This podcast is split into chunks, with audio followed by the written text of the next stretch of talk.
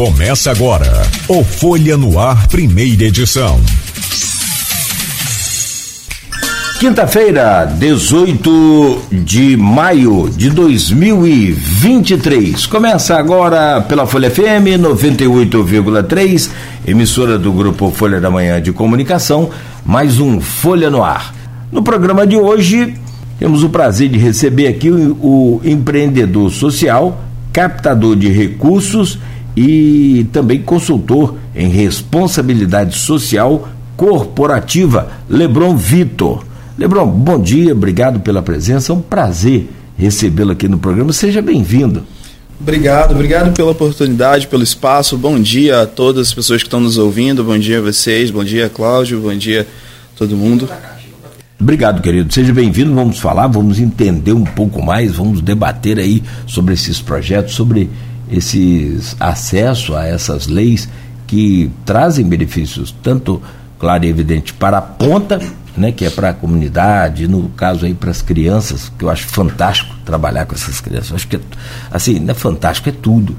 Criança é tudo. A gente vai transformar esse trânsito, vai transformar essa sociedade só através das nossas. Acredito muito pouco na mudança nossa, já mais velhos. Apesar de ser jovem ainda, no meu caso, mas acho que, acho que não muda muita coisa mais, né? O Rodrigo, por exemplo, é um jovem também, né? Então, não, mas também não muda muito, sabe como, né? Dizem, tem um ditado que cavalo velho não, né? né? não aprende a marchar. Não se ensina truque velho, né? É, não é, truque é, novo a cavalo Cachorro velho, velho não aprende velho. truque novo. Eu, eu não sou muito essa coisa, sei lá. Acho que a gente está meio que num mundo hoje muito dinâmico e, e tem sim muita gente que, que, que acompanha essa, esse, eu acho fantástico essas mudanças. Porém, tem casos que a coisa não anda de jeito nenhum. Já já então a gente começa aí essa pauta com você, que acredito ser muito bacana e importante para os nossos empresários e para a nossa sociedade também. E trago o bom dia do Rodrigo. Eu vou te pedir só um minuto, Lebron, para a gente fazer um, um, uns comentários importantes aqui, que bem com relação à Câmara Municipal de Vereadores, como é que está o clima lá. É sempre uma, uma expectativa grande sessão, né? Se vai ter paz, se não vai ter paz, essa coisa desse período de pacificação aí, que muitos não concordam, outros não acreditam, enfim. E também o, o projeto lá do, do, do, deputado Murilo Gouveia, de Itaperuna, que é aqui da região noroeste, mas também do norte, com relação ao avanço do mar. Será que um deputado de Itaperuna que vai conseguir a obra lá pro município de São João da Barra com relação ao avanço do mar em Atafona, o que não seria absolutamente nada demais. Seria importante sim que venha essa obra, seja por quem for. Rodrigo, bom dia, mais uma vez, bem-vindo aqui ao Folha no Ar. Bom dia, Cláudio. Bom dia a todos os ouvintes da Folha FM 98.3, também o Beto, o Lebron que já está aqui com a gente. Prazer receber você, Lebron. Seja bem-vindo à nossa casa.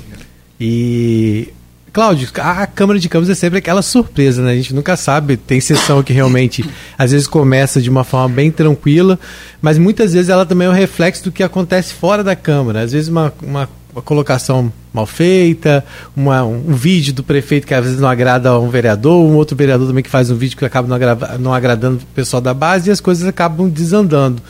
Mas a gente tem visto, pelo menos quando se tratam de projetos realmente importantes para a população, tirando essa picuinha que tem no dia a dia, que infelizmente a gente sabe também que é normal, faz parte do embate político, tirando isso os projetos que têm chegado à Câmara que são bons para a população e que realmente, realmente podem trazer resultados efetivos, eles, quando estão sendo colocados em pauta, estão sendo votados até de forma unânime. Então, mostrando realmente que há essa pacificação, pelo menos para o que interessa, que é a favor da população. Essas questões políticas, como a gente falou, vai existir e daqui para frente mais ainda, afinal, nós estamos aí um ano e meio, né, pode ser da eleição, menos que um ano e meio para eleição. Então, a gente sabe que todo mundo quer, de uma certa forma, se manter na disputa e ter visibilidade nesse momento, indo para embates, às vezes é o que sustenta também né, a, a essa força política.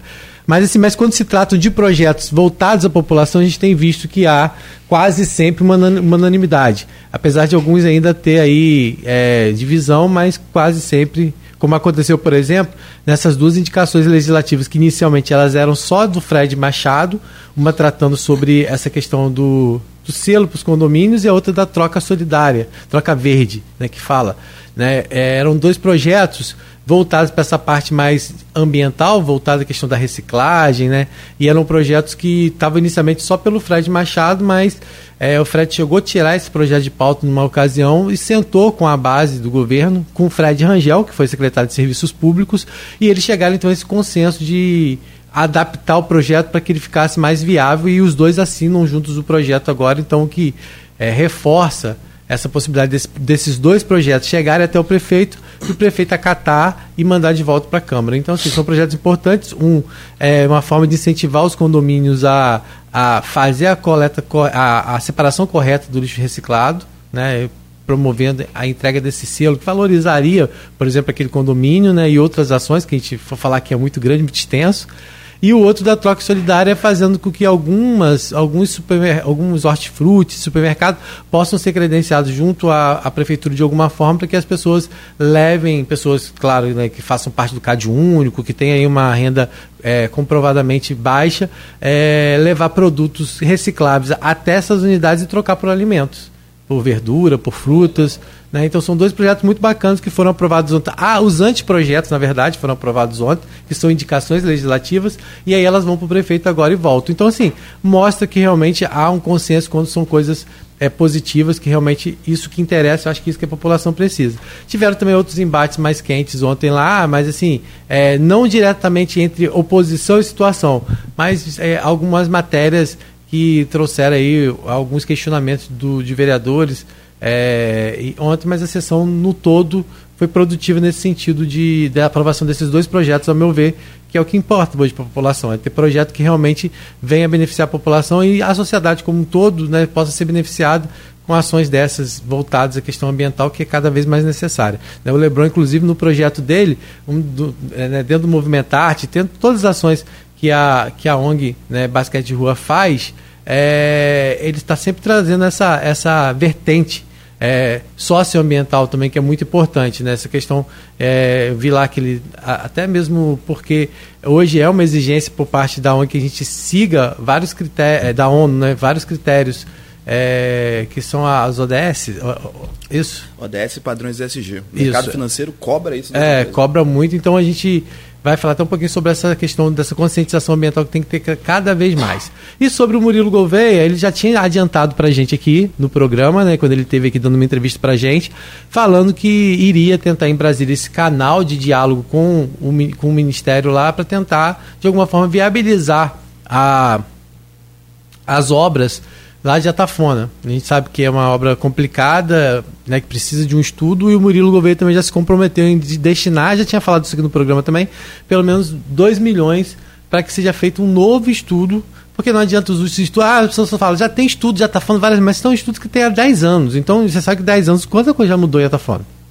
É, a princípio você tem a chegada do Porto no Sim. meio desse. Antes até do, dos é, 10 foi, anos, foi né? mais ou menos, é nesse mesmo aí, período. É. Então, assim, você tem várias outras questões que precisam ser analisadas. Então, o que primeiro... muda, desculpa, perdão, já mudou inclusive a, a, a questão da, da, da, do Açu. Sim. Já tem água com mais força ali no Açu por conta justamente Sim, ali. Do... Da, da corrente e tal, né? Isso aí. Então, assim. Da é... ponte ali, que fala da ponte de, de, de, de embarque e desembarque é, de. Sim.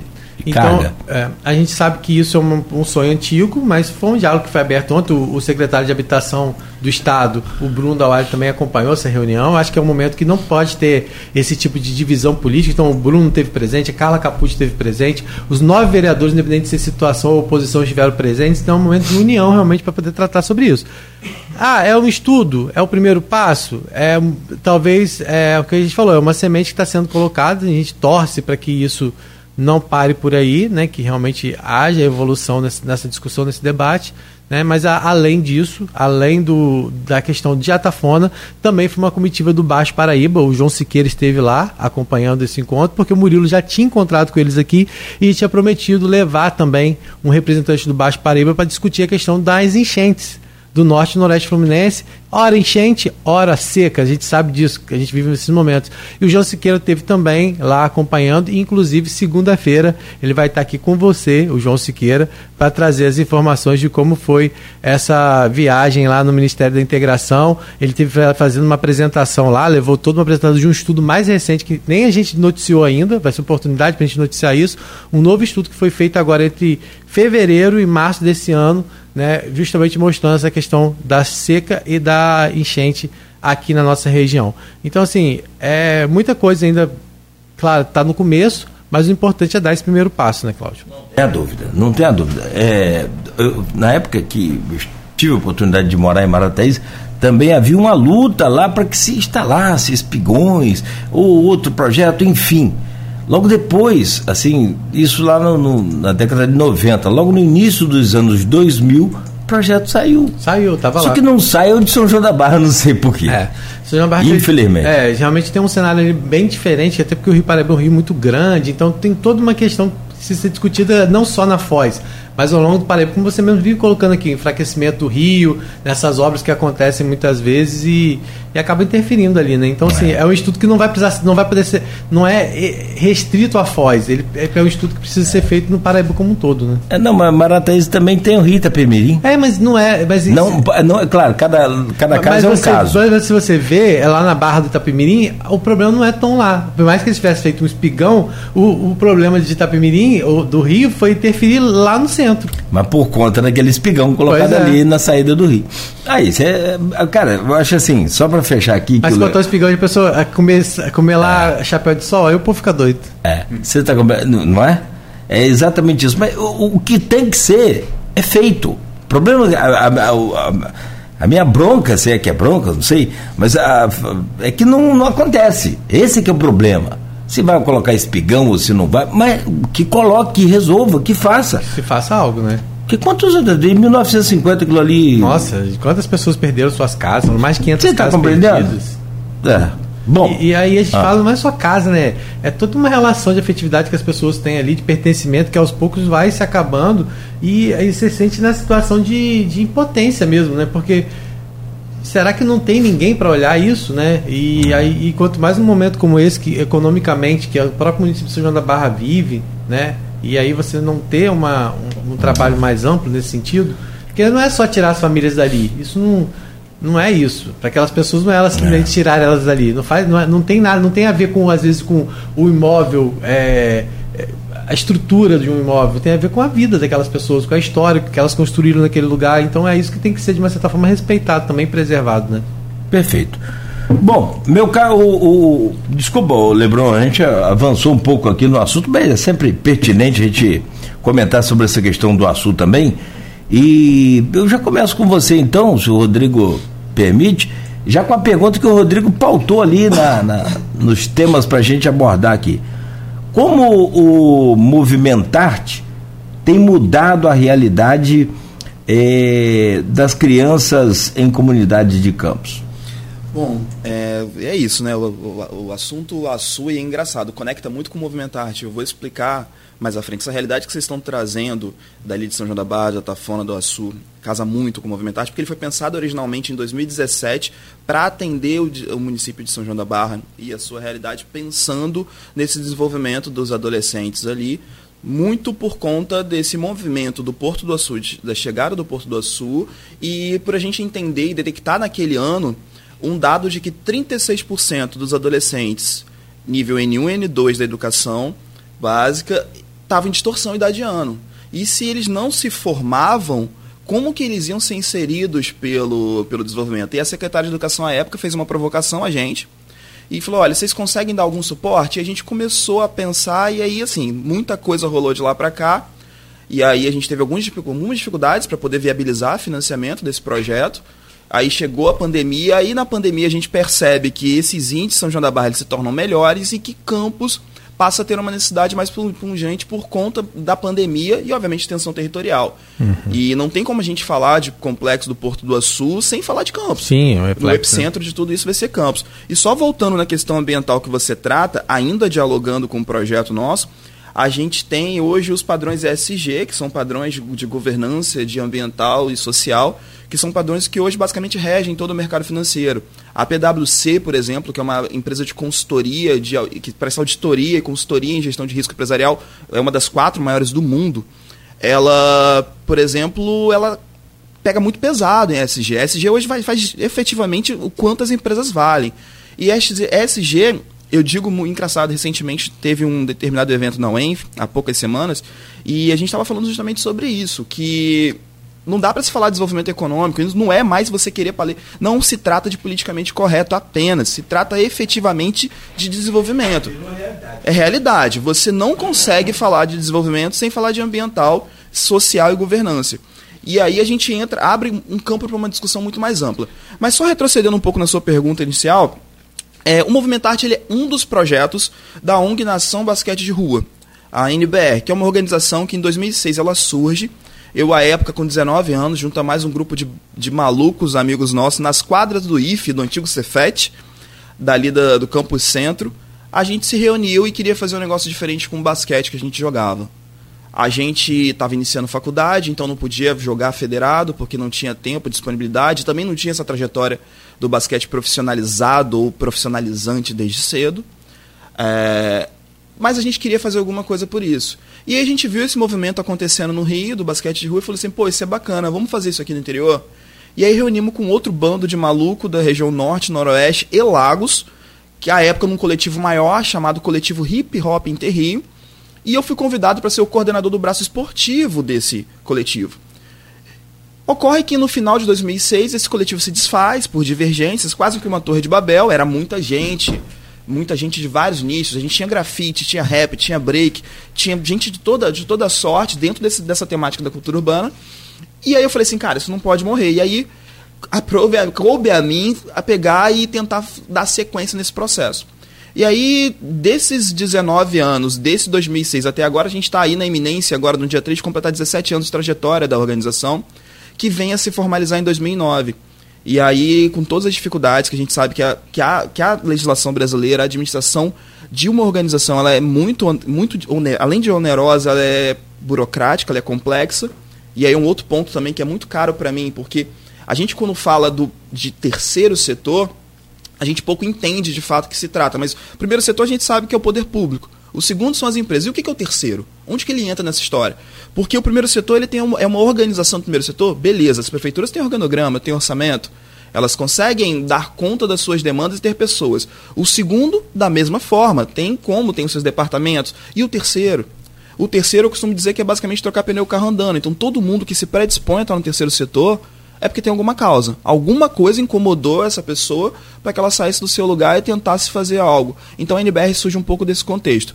E só para finalizar essa primeira intervenção, eu costumo dizer, Cláudio e Rodrigo, que ONG nenhuma deveria existir. Eu falo que quando eu digo as pessoas meio que me olham torto, mas ONG não deveria existir. Utopicamente falando, ela não deveria existir. Porque toda ONG existe porque o Estado falha em prover o que é assegurado a todo cidadão e que as empresas também não dão conta. A gente sabe que o papel da empresa é prover lucro, é movimentar a economia. Falando bem grosso, bem superficialmente, uhum. bem diretamente, é isso. E o papel do governo é receber os seus impostos e fazer com que saúde chegue, igualdade, emprego, tudo isso chegue. Políticas Na falha desse diálogo, na falha dessa engrenagem aí, qualquer ruído, é onde nasce a oportunidade do terceiro setor. Que de fato é, ninguém gostaria que, se a gente for pensar mesmo na sociedade ideal, ninguém gostaria que existisse ONG. É. Agora, só para a gente poder entender, é, você é de Campos mesmo, sua família é daqui, você veio para cá para estudar ou você é daqui? Como é que surgiu esse envolvimento seu com a comunidade? Esse olhar, né? Porque às vezes quem está de fora não consegue chegar a Campos, às vezes custa a ter esse olhar mais voltado para essa ação em comunidades, né? Como é que surgiu essa relação sua até surgir a, a ONG e depois com as ações que vieram da ONG, né? Porque eu já vi que vocês têm várias ações que desenvolvem a partir. O Movimento Arte, é, Movimento Arte é só uma das ações que vocês desenvolvem na ONG. Movimento Arte, gente, para quem não sabe, é voltado no, nesse caso para adolescentes de 13 a 17 anos, é isso? isso. Só que existem várias outras ações para crianças, como teve recentemente no final do ano passado lá na margem da linha. Mas me explica explica como é que surgiu esse, esse envolvimento, esse olhar seu social. Era algo que você já sempre teve com você ou foi a partir da convivência com outras pessoas? Como é que foi isso? É bacana você tocar nesse ponto porque eu sou de Campos e sou neto de uma figura conhecida aqui, Jorge da Paz Almeida, Jorge Chinês, ah, figura sim. do samba, figura do liceu, tradicional do liceu. E eu cresci vendo meu avô fazendo essas coisas. Eu cresci vendo meu avô, como a gente dizia, metido em tudo quanto é canto. Então, sempre houve aquela, aquela relação de admiração muito grande, porque todo lugar que eu ia, as pessoas falavam muito bem do meu avô. Palácio da Cultura, e então, vendo os anseios do meu avô, as conversas que nós tínhamos, nossa, eu me lembro de um episódio do meu avô, eu com 6, 7, com 7, 8 anos, perdão, meu avô me ensinando a fazer gaiola e conversando comigo sobre a sociedade ideal que ele desejaria e o quanto ele gostaria que aquilo fosse uma intervenção. E aí eu digo que, aquele, que esse bichinho me picou desde cedo, então desde esse momento eu já começo a me incomodar muito com tudo que eu vejo. E aí, com a vida, a gente vai se conectando com outras pessoas que têm a mesma sinergia, né? A mesma sintonia, o mesmo desconforto. Hum. E, e é isso que chegamos ao momento atual da organização. Da organização. Aí foi onde surgiu, né, como você falou, nas, nas quadras, né? Primeiro, inicialmente com basquete, que era uma coisa que é uma coisa que você gosta, né? Apaixonado, na verdade. E aí, da parte da criação da ONG, vocês começaram a desenvolver uma série de ações.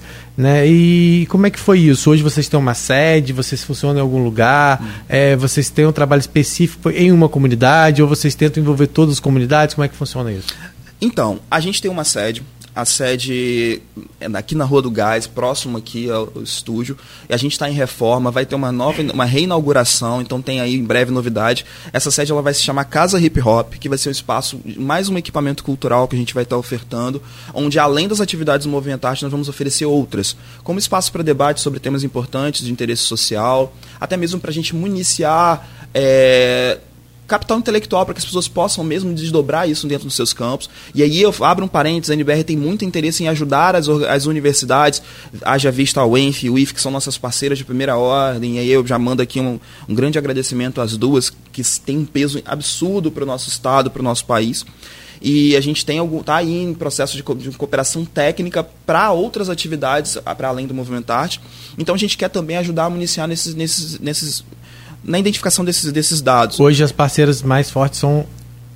Então, nós temos aí um bom hall de parceiros. Não, mas das universidades hoje. As duas. A gente trabalha aí diretamente você fala com as duas. O ENF? O ENF e IF. IF. O UF não.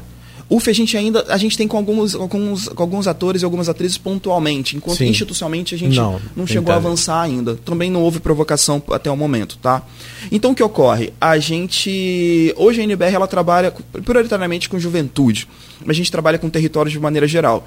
Então a gente tem algumas premissas. A gente trabalha não só aqui em Campos. Mais recentemente nós iniciamos, nós iniciamos um trabalho em Santos, em duas favelas, que é, que é a Vila dos Criadores e o Jardim São Manuel, ali na, nas margens do Porto de Santos.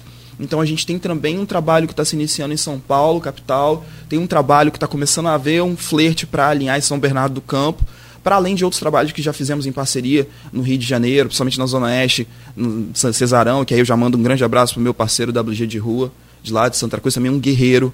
Um negrão, Cláudio, que ele tem 2 metros e 8 de altura e ele fala num treinador sem microfone, parece que ele tá com um megafone no, na boca. Também com 2 metros e 8 de altura. Noção. A primeira regrinha básica da, da comunicação é, é, é, é falar de pé, né? Falar alto e, e falar pé. pouco. Falar de pé para ser visto falar alto para ser ouvido, falar pouco para errar menos. Então o cara já tem dois metros e oito, pronto, fechou. Você Fala aquela tem, acústica boa ali. não tem noção. E ele faz um trabalho incrível uhum. lá. Um trabalho, a gente sabe que é uma E joga basquete? Muita coisa. Ah, imagino. Coisa. E é uma realidade difícil. A gente sabe que é uma realidade é. muito difícil. Zona Oeste do Rio de Janeiro, não preciso dizer nada para ninguém. E aqui, e de volta nesse contexto, em Campos, a gente tem um trabalho muito pontual em algumas favelas, em algumas comunidades, mas a nossa intenção é fazer mesmo essa corrente, porque muito se noticia sobre esse território de periferia aqui da nossa cidade. Mas geralmente essas notícias são ruins. E em detrimento do que ocorre no Rio de Janeiro, a gente que anda a favela, a gente sabe. Futebol de várzea, por exemplo, a gente não tem informe. Por que, que a gente não consegue noticiar a tabelinha do futebol de várzea? Por que a gente noticia aquelas senhorinhas ou aquela, aqueles rapazes que estão dentro desses territórios que fazem? Eu me recordo que o melhor salgado que eu já comi na vida é o da margem da linha do rio. E quem está no recanto sabe que tem esse salgado de qualidade sendo produzido ali do lado.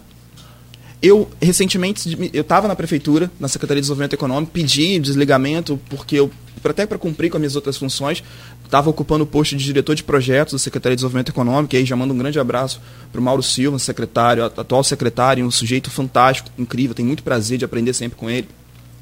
E uma das críticas minhas é que eu não achei nenhuma pesquisa que falasse sobre os indicadores econômicos das periferias de campos. Nenhuma universidade, não achei. E aí a gente, como a gente oferta políticas de assistência, que são necessárias, precisam ter, mas a gente não oferta políticas de desenvolvimento. Como que a gente não consegue ofertar para esses territórios uma política de fomento ao empreendedorismo? Por exemplo, tem muita gente empreendendo lá. Uhum. E aí é um pouco desse papel que a NBR vem tentar desempenhar, porque a gente não quer. E eu, eu digo muito claramente, o Movimentarte ele trabalha muito nisso, sabe? É, a gente, enquanto Movimentarte, a gente quer pegar esses adolescentes de 13 a 17 e formar ao longo da duração do projeto, que é um projeto sazonal, um projeto de 10 meses. A gente quer que, termine desse projeto, essa rapaziadinha consiga fazer por conta própria. Então, na, pra, daqui a pouco eu vou explicar melhor sobre as etapas, mas no final essa galera vai ter um recurso que vai ser dado na mão deles. Eles vão ter a nossa, nossa, nosso suporte, eles vão prestar conta, orçar, fazer todo o processo para que eles e elas consigam, a partir do projeto, ter ferramentas o bastante para produzir para suas comunidades sem, sem a organização e sem quer quer que seja. Para que, quem sabe, no futuro desse universo de 80 atendidos nesse primeiro momento, a gente consiga ter pelo menos um, dois ou cinco que vão estar tá pensando em processos das, por conta própria, projetos por conta própria no futuro. E até eles podem se unir né, e fazer, criar projetos de forma né, que eles em grupos, né? Então, assim, aí isso vai ser trabalhado também, essa questão de noção de grupo. E aí eu queria que você falasse um pouco sobre essa etapa do projeto, né? Sobre as etapas do projeto. Como é que surgiu o projeto? Em que momento você falou que foi a partir de uma iniciativa que seria, primeiro, para atender aqueles adolescentes lá da, da região de São João da Barra, né? Do Porto Açu, né? Que é uma problemática que você trouxe também que é muito preocupante, que é algo que precisa também, é, depois até da ampliação do Movimento Arte, para alcançar lá também, porque o que você falou é uma realidade. Principalmente muito, no Distrito. É, principalmente lá naquela região, porque não adianta a gente ter lá empreendimentos como estão chegando e a gente não conseguir que a mão de obra de lá seja, uh, seja absorvida, porque daqui a pouco uh, a criminalidade vai aumentar lá e a gente sabe que infelizmente muitas vezes é, é o, a mão de obra que vai ser absorvida por esse crime justamente dessas pessoas que não têm essa preparação.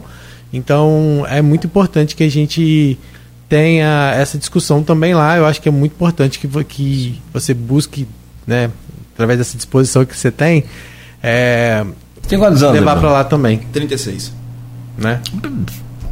36? Você tá com cara de 26? Obrigado, tá E com disposição. São seus olhos. Não, tô com disposição. É que eu tô sem óculos. não, é e o melhor do é com disposição. Hoje não, é, eu te interrompi. Sim, não, isso é perfeito, Cláudio. E aí, é, eu queria que você falasse aqui em Campos. Então vai ser um projeto voltado para de 13 a 17 anos. Né? Já tem hoje as pessoas que vão fazer parte desse projeto, já houve essa definição, é uma inscrição, já teve essa inscrição, em que etapa está é, agora o movimento arte, né? O que, que nesse momento, que, em que fase ele está? Então, é, com o luxuoso apoio do Grupo Folha, que muito nos honra, da InterTV, a gente está fazendo o debut do projeto aqui. Então esse é o pré-lançamento do projeto que a gente está realizando aqui com vocês agora. As inscrições elas devem começar, devem ser liberadas, publicizadas a partir da segunda-feira, dia 22, e elas vão no primeiro momento até dia 26. A gente teve um, um, contratempo, que é a questão da greve nas escolas, então a gente está alinhando com as escolas estaduais para fazer uma divulgação focada né, em algumas escolas pilotas com maiores quantidades de alunos. Desculpe, para que a gente possa ir até esse público, poder ter essa troca, explicar um pouco para essa juventude do que é o projeto, tirar um pouco das dúvidas, para que não fique essa coisa muito engessada do link, sim, sabe? Sim. Então, assim, o Movimento Arte, ele tem a sua solenidade de lançamento marcada para o dia 6 de junho, que vai ser no Trianon, então já estão todas as pessoas que estão nos ouvindo, já estão todas convidadas. E a gente vai apresentar também um pouco mais do, desse universo da ONG, até porque são 17 anos que a gente está completando agora. Caramba, é. Então, três dias antes é o nosso aniversário de 17 anos, mais um a ONG alcança a maioridade. Então, para a gente também, quando a gente pensa nisso, é são 17 anos de muita luta, de muita tragédia, de muita estrada. Porque hoje, é, eu comentava com vocês há pouco, eu, por exemplo, dou aula numa escola em Brasília de gestores públicos hoje. Eu não tenho formação de curso superior. O que me gabaritou para isso foi a trajetória com a organização. Então, ela é realmente a minha vida. Essa ONG ela é a minha vida, ela é a vida de muita gente que passou por ela. E a gente ouve esses relatos até hoje, porque ao longo das nossas trajetórias nós já tivemos aí mais de 3 mil pessoas impactadas. Nós temos toda sorte de jovens oriundos de favelas de Eldorado, de Tiragosto, e que hoje estão aí. Tem um menino do, do Tira, da, que era da Tiragosto que está se formando em administração agora. E esse menino, Fabrini Muniz, ele, por exemplo, em 2019, com uma outra parceira nossa, as Nações Unidas do Panamá, a gente conseguiu uma parceria com a ONU Panamá para a realização de um projeto E o Fabrini conseguiu montar em 15 minutos uma poesia sobre HIV e essa poesia ela replicou o mundo. Ela foi exibida entre cinco projetos do país em Nova York.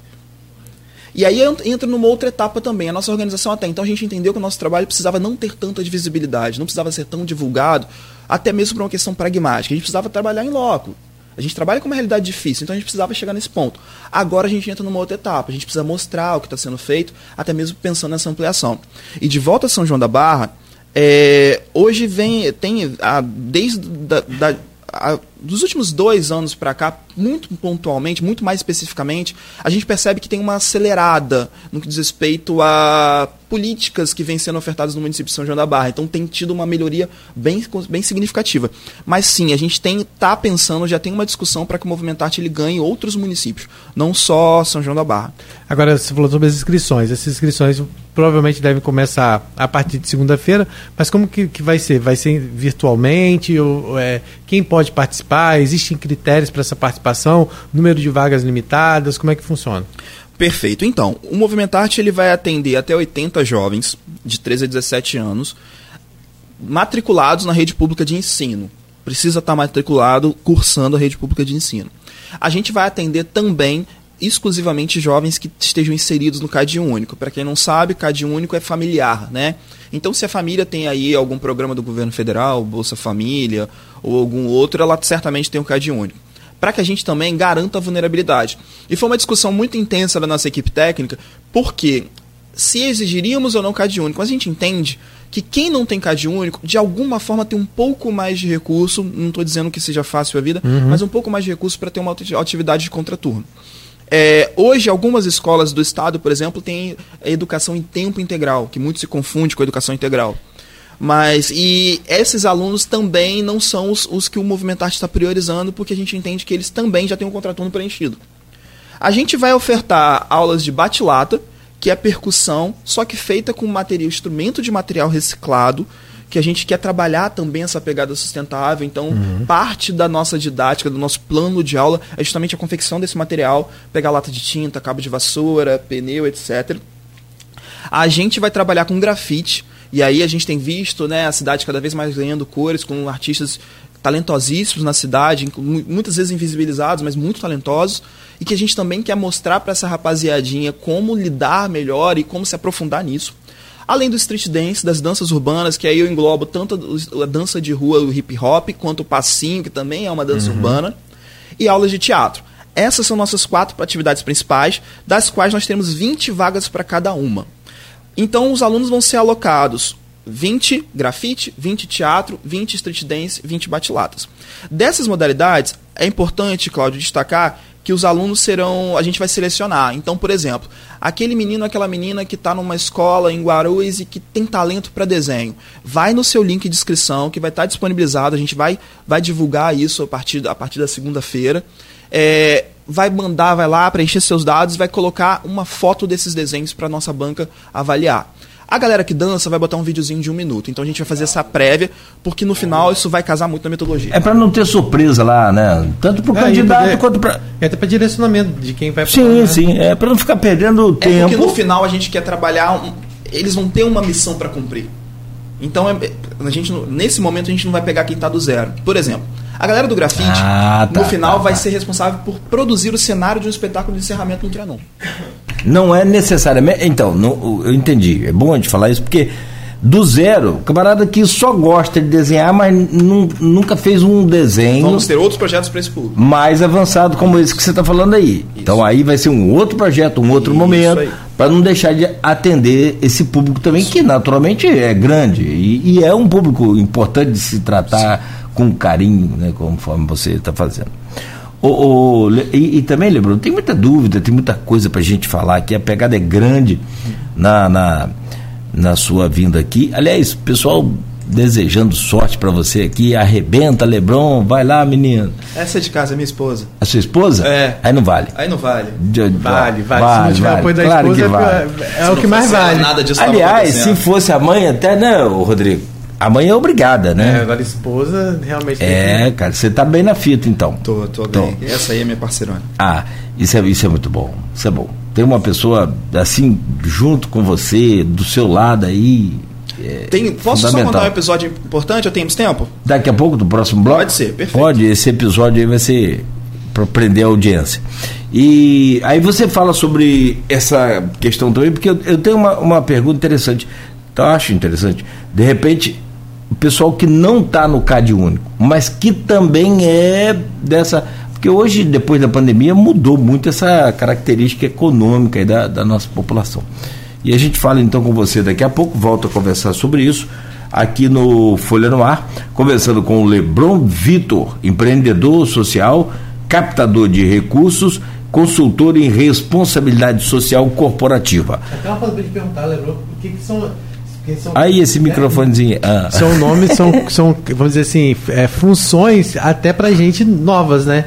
É, a gente, acho que eu nunca entrevistei ninguém que tivesse essas funções de empreendedor social sim, né? Mas talvez não utilize Captador de recursos, é, é talvez. Agora, consultor em responsabilidade social corporativa são coisas que vai ter vai, que explicar. É, melhor explicar pra gente vai ter que explicar. Isso. Vai ser. Lebron, só um instante, então a gente volta já com o oferecimento de Proteus, Unimed Campos, Laboratório Plínio Bacelar e Vacina Plínio Bacelar. Bom, programa de hoje com o oferecimento de Proteus, Unimed Campos, Laboratório Plínio Bacelar e Vacina Plínio Bacelar, junto com o Rodrigo Gonçalves. Temos o prazer de receber aqui o Lebron Vitor, empreendedor social, captador de recursos e consultor em responsabilidade social corporativa. São 7 horas e 59 minutos. Na conexão com o bloco passado, pegando esse fio aí, a gente deixou aqui um tema que é interessante, que é esse pessoal que. as famílias que estão dentro do, do CAD único, que tem uma série de programas sociais e de outros benefícios, tem acesso, evidentemente, prior, é prioridade, é o, é o público-alvo desse projeto agora, dessa ação agora. Que você vai explicar também, conforme o Rodrigo estava falando aqui, as etapas mas eu deixava uma questão que é: e quem está ali logo acima um pouco da renda é, limite do, do mínima né, para participar do, do CAD único e não e não participa do CAD único, mas também aí não vai ter acesso ao, ao, ao movimentarte. Como é que faz? Mas você falava que tem uma, uma, uma passagem que você falou, né? Uma, uma, uma história com que você queria relatar aí, por favor, Lebron. Fique à vontade. Então, é, é, é, interessante a gente falar de vulnerabilidade, falar de juventude, e aí a história que eu ia dizer justamente sobre minha esposa. A minha esposa, ela teve uma vida difícil, o pai dela morre quando ela tinha dois anos de idade, a mãe é deficiente visual, e ela teve que trabalhar muito nova, até de uma forma né, errada, mas necessária para aquele momento, aos 14 anos ela teve que trabalhar como empregada doméstica. E que é a realidade de muita menina. De muita menina. Principalmente que a gente atende. De periferia também, né? E a minha esposa, ela é minha, é minha atual vice-presidente na organização. É uma pessoa, assim, tecnicamente... Ela é psicóloga e, tecnicamente, eu a admiro muito. Ela é a nossa, a nossa diretora técnica também. E em 2015, a minha esposa participa de um processo seletivo das Nações Unidas, onde foram 1.050 candidatos e candidatos do país inteiro e 50 selecionados, dos quais só três não era de uma capital ou região metropolitana. E ela foi uma dessas selecionadas para ser jovem liderança da ONU. Então, ela entrando no primeiro curso, que foi ofertado à época, junto ao Ministério da Saúde, para atuar no controle social do SUS, ela no terceiro curso ela é convidada novamente como facilitadora. E desde então, isso aproxima o nosso diálogo. Então, é, eu trago essa história para a gente falar de sonhos, né? Sim. Porque a, a, ONG ela trabalha muito sobre sonhos. Então, isso tem, era um sonho que ela tinha que ela não acreditava e que ela passa a acreditar justamente por conta do trabalho da NBR. E o que a chancela e a, faz com que ela seja selecionada para esse projeto, para esse programa na época, foi justamente o trabalho da ONG. Então, Cláudio, já fazendo o link para te responder, a gente entende que a vulnerabilidade é muito ampla, é plástica, então a gente não dá conta. E a gente não tem a pretensão de dar conta de todos os problemas de vulnerabilidade. Tudo que se ofertar vai ter muita demanda. E a gente entende que a gente precisa focar o nosso calibre. O nosso calibre é quem está muito abaixo da pirâmide. Obviamente, como eu conversava aqui mais cedo com o Rodrigo, se a gente tiver alguém que tem a demanda, que tem necessidade, a gente auxilia. E eventualmente poderia estar no CAD único, a gente auxilia com o nosso, com o nosso pessoal para poder se inscrever. Mas o nosso foco é quem está mesmo no, na base daquela vulnerabilidade ali. E essa galera majoritariamente já está no CAD único. E muita gente, é como o Lebron estava falando, e tem jovem que nem sabe o que é o CAD único, nem sabe que a família está inserida no CAD único, a né? família não sabe, nem é. a família sabe. E está inscrita. Tem família inscrita que não sabe que está. É. É incrível e, isso. E que você falou que orienta também na, na inscrição do CAD único? Uma vez identificado. Que é o cadastro único do, do cidadão brasileiro que está em, em, extrema eh, pobreza, extrema dificuldade, né? Cláudio, a vulnerabilidade, como a você nossa, disse. A nossa métrica é o seguinte: não inventar a roda. A roda está tá aí, é só precisa girar. Então, se existe um cadastro do governo federal que já faz essa identificação de vulnerabilidade, não tem por que a gente pensar no novo. Uhum. Então a gente vai pegar e vai tentar dialogar, assim como o município faz, como o Estado faz. Sim, sim. Toda política pública ela precisa dialogar, elas precisam dialogar entre si. E sim. aí, só retomando as etapas do projeto, a gente tem essas quatro atividades prioritárias. Para além de que. Elas é, são quatro, só para entender. É, você falou que tem duração de 10 meses movimentar-te. Isso. É, Na verdade, é, desses 10 meses, são duas, dois meses de pré-execução e oito efetivamente de execução, porque execução. faltou fazer esse recorte. É, então, aí, é, durante esses oito meses de execução, esses cursos vão acontecer nesses oito meses ou não? Ou, ou tem outras ações voltadas para essa galera durante esses oito meses? Como é Basicamente, como é que vai funcionar? As nossas aulas começam no dia 19 de junho, Aí a gente começa pontualmente na primeira etapa, no primeiro ciclo que vai até setembro, que é o ciclo de introdução aos conteúdos. Então, Cláudio e Rodrigo, nesse período, essa rapaziadinha vai ser apresentada a técnica, a teoria, o conceito e lapidar a, a sua experimentação. De cada curso. De cada um. A gente tinha um sonho que era que todo mundo pudesse experimentar tudo, mas não deu tempo para gente fazer dessa forma. Então a gente precisa fazer, precisa tirar do papel. Em paralelo, a gente tem o seguinte: a gente tem uma parceria com o Cicobi que vai dar educação financeira para essa turma. Para que essa turma, desde muito novinha, já comece a aprender a lidar com o seu dinheiro, até porque eles vão gerir recurso no final do projeto para poder voltar para sua comunidade. E no primeiro, no, no bloco anterior, você falou sobre experimentação de grupo tá na nossa metodologia também que essa galera vai ser dividida em quatro grupos. Então você mini produtoras culturais que ela, elas mesmas vão batizar, vão dar o nome dela, vão virar uma mini empresa que a gente vai ter toda a estrutura para que elas aprendam a gerir. Então elas vão ser fomentadas e aí entra a segunda etapa da metodologia.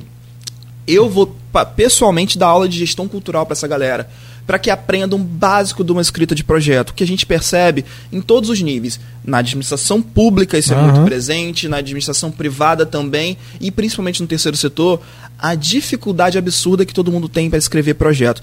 Mas não é uma monografia, é um projeto efetivo. Uhum. Eu costumo dizer que um projeto de academia ele não é feito para tirar do papel.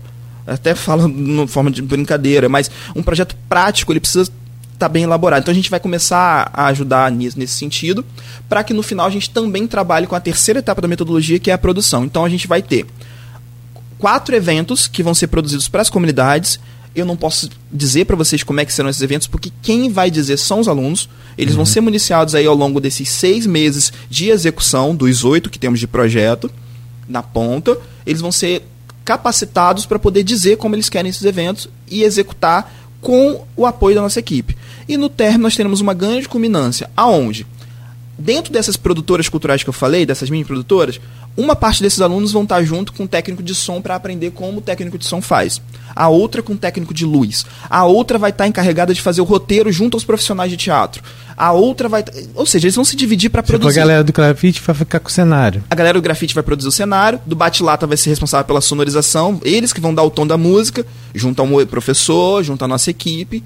É, a galera do teatro vai montar o roteiro cênico e a galera do, do street dance vai coreografar. Entendi. E isso vai ser, e esse espetáculo vai ser o fechamento que se pretende ser no Trianon. 6 de, 6 de dezembro, já temos até a data. Já vai ser o encerramento, então, do projeto.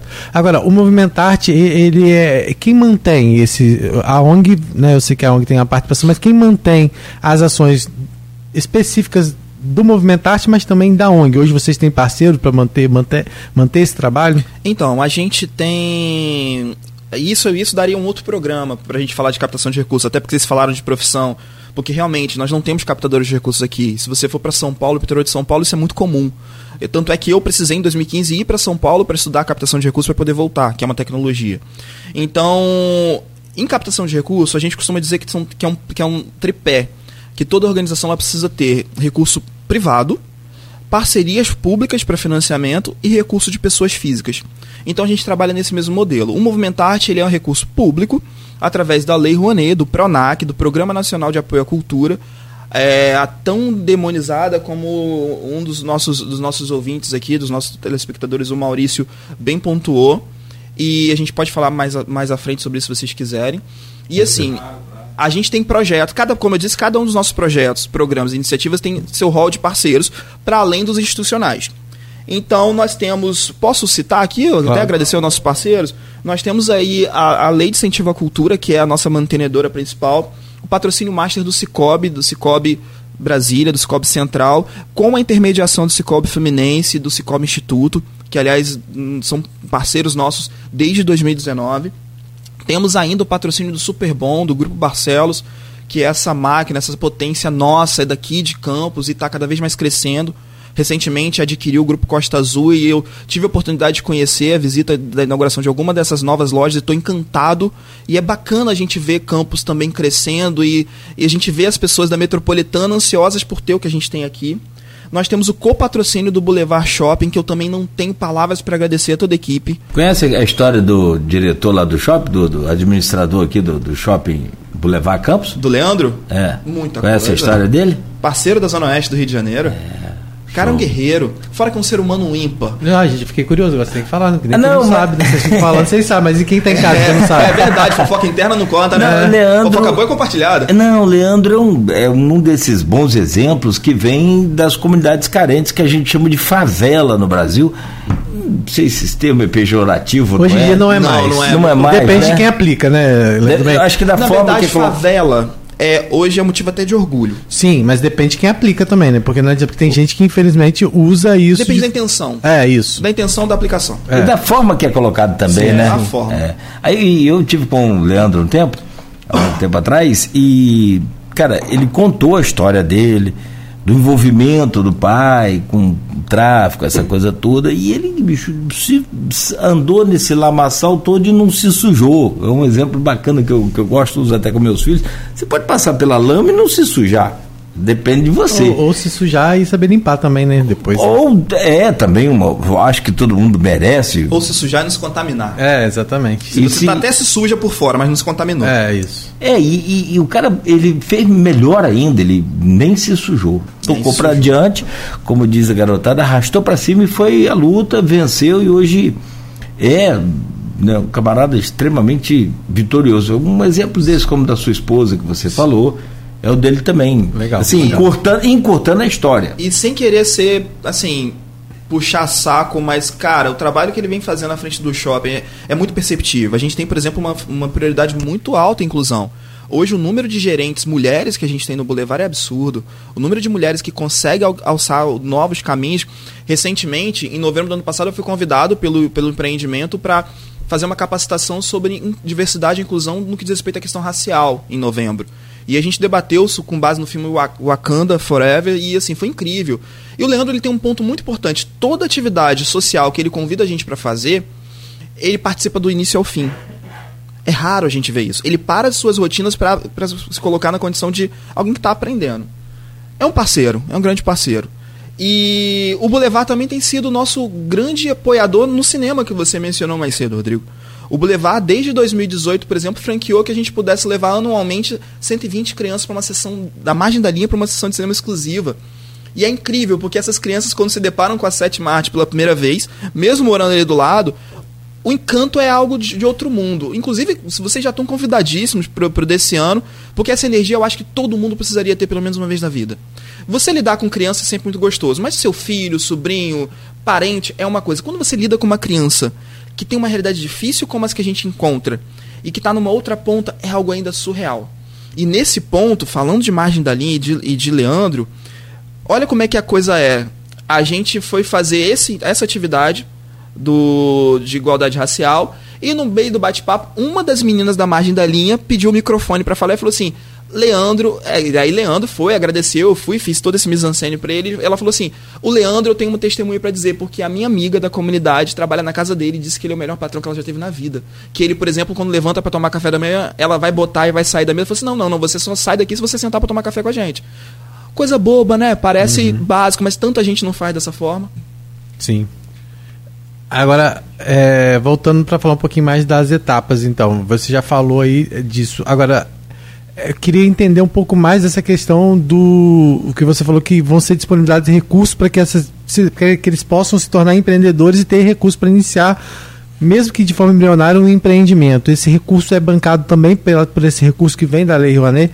É, a, a, Lei Rouanet, é, nesse caso, qual é a empresa incentivadora? Está através? É o Cicobi? Então, é, e aí até a gente falou do Leandro, até me empolguei um pouco, até peço desculpa a quem está nos ouvindo, a vocês mas eu esqueci de terminar de, de, elencar. Então a gente tem. Como é que funciona a nossa, nossa engrenagem hoje? Nós temos o Cicobi e o Superbom como investidores da Lei Rouanet. Ah, os nós dois. Temos, isso. Entendi. Nós temos uma parceria de, direta de copatrocínio com o Boulevard. Para além disso, a cooperação do Cicobi Instituto e do Cicobi Fluminense, que é uma cooperação institucional, que aí são nossos parceiros mesmo. Eles estão ajudando com outras articulações, até mesmo na execução.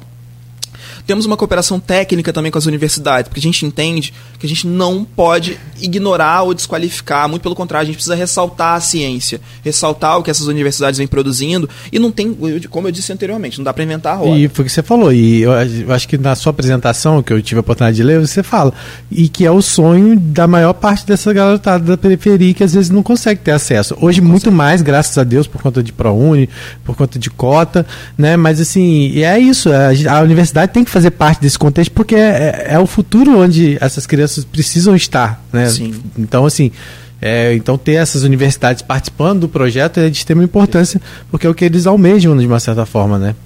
E eu não tenho dados. Perfeito, perfeita colocação. E eu não tenho dados precisos, mas, por exemplo, se você for para a UF, que foi mencionado anteriormente, você vai pegar, não sei, pelo menos, no máximo, um quinto, um décimo dos alunos são de campus. E aí, se você for para os nossos territórios, e, e, majoritariamente meninas, porque os meninos de periferias de campos, eles não acessam, eles não terminam o ensino médio. Que é uma outra história. E aí a gente volta àquela questão dos dados. Então, se eu estou falando o tempo todo de dados, eu não tenho como ter esses dados, uma forma melhor de compilar essa massa de informação, a não ser em parceria com as universidades. Temos ainda o apoio cultural da Prefeitura de Campos e da Fundação Cultural Jornalista Oswaldo Lima, que tem cedido aí para a gente o Trianon de forma não onerosa e tem sido parceiro também na operação técnica do projeto em tudo que é demandado. A promoção a gente tem o grupo Folha, que também já mencionei, InterTV, aí eu reitero os agradecimentos. Muito e aí mandando um abraço muito afetuoso e muito empático para dona Diva, para o nosso querido companheiro aí Aloísio, que também tá num momento complicado e que Deus dê força a todo mundo, tá? E que um grande transmita e recebendo aí o abraço de toda a nossa família NBR. E o Ministério da Cultura como nosso realizador junto à organização. Então, de volta, a, a, o funcionamento é basicamente isso. Nós temos esses dois parceiros financiadores por via da lei de incentivo e esse hall de parceiros, todo esse universo aí de gente para ajudar a fazer isso acontecer.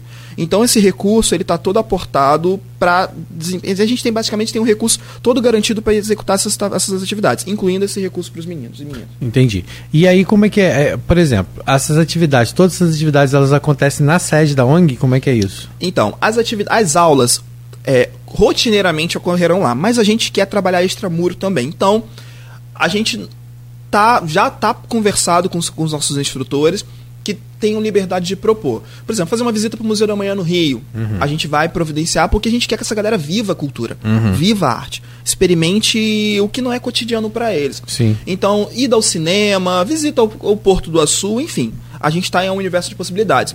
Para além disso, as aulas de gestão cultural a gente quer também que elas sejam feitas em espaços para além da nossa ONG. Então, auditório do IFE, auditório do Cicobi, Boulevard, e aí uhum. o que surgiu de oportunidade. Questão cultural, a gente falou, é, é, é muito importante o que você falou, porque muitas vezes a gente vê que surgem editais, que surgem é, possibilidades de dessas, dessa galera captar recursos e muitas vezes elas não conseguem, né? Por conta, acho que agora com a questão da pandemia, até por conta de algumas é, a Lei Aldir Blanc, agora a, a, Lei Paulo Gustavo, né, isso tornou para essa galera da cultura uma coisa mais é, acessada.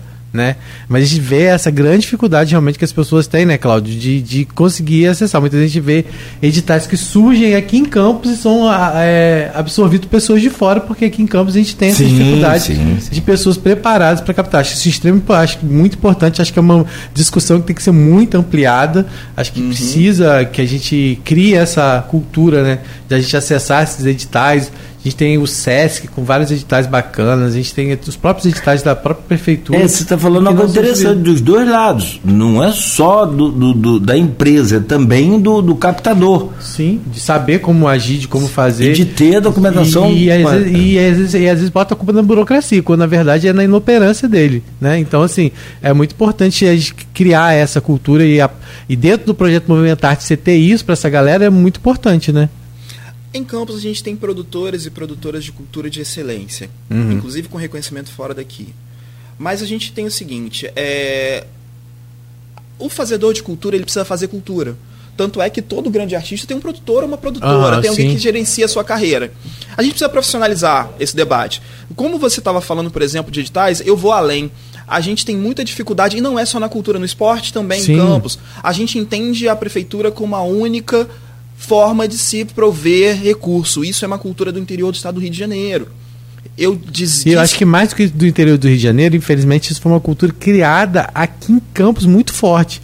Durante Sim, muito tempo a prefeitura sim, foi a única sim. mantenedora dessas coisas e as pessoas achavam que era obrigação só do poder público prover ação social, que era só poder público prover, prover o esporte. E ah, os próprios empresários muitas vezes não davam esse retorno por achar que a prefeitura tem dinheiro e a prefeitura que se vire.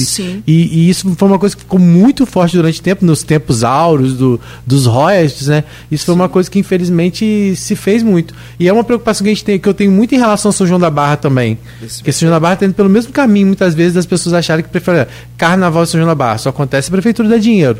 Né? Mesmo a gente tendo uma grande empresas hoje lá, se a prefeitura não der dinheiro, não acontece carnaval. Perfeito. Então, assim, claro que o dinheiro que a prefeitura dê, dá é muito menor diante de tudo da- daquela festa que eles promovem, mas é, é uma cultura que tem que ser trabalhada agora porque a conta chega lá na frente. Foi o que aconteceu com Campos. Em Campos, durante muito tempo, é o que a gente vivencia agora com o carnaval. Campos, durante muito tempo, sustentava o carnaval, e hoje em dia, quando tenta fazer de outra forma, causa estranhamento. As pessoas às vezes não conseguem se, a- se adequar. Então, é uma, é uma cultura que precisa ser trabalhada. Essa menos dependência do poder público e participação maior do setor privado. Vou te dar um exemplo. É o soneto de Jorge Carnavalesco, que, por exemplo, um dos. no- na volta, nesse movimento ali da década de 70, do início da Petrobras Carnaval, meu avô foi até a Petrobras e conseguiu trazer o financiamento direto da Petrobras, sem nem saber o que era captação de recursos naquele momento. E assim, é, nossa, isso a gente teria pano para manga, daria um programa inteiro para falar sobre isso. Mas para tentar ir nessa linha, o próprio Movimentarte ele trabalha muito isso. O Movimentarte a gente não tem um centavo de aporte direto de recurso da Prefeitura Municipal de Campos, que fique registrado isso. Em que pese a Prefeitura ser nossa, uma das nossas principais parceiras. Porque eu acho que é muito isso, e eu percebo também isso na, na postura do prefeito, do prefeito Vladimir.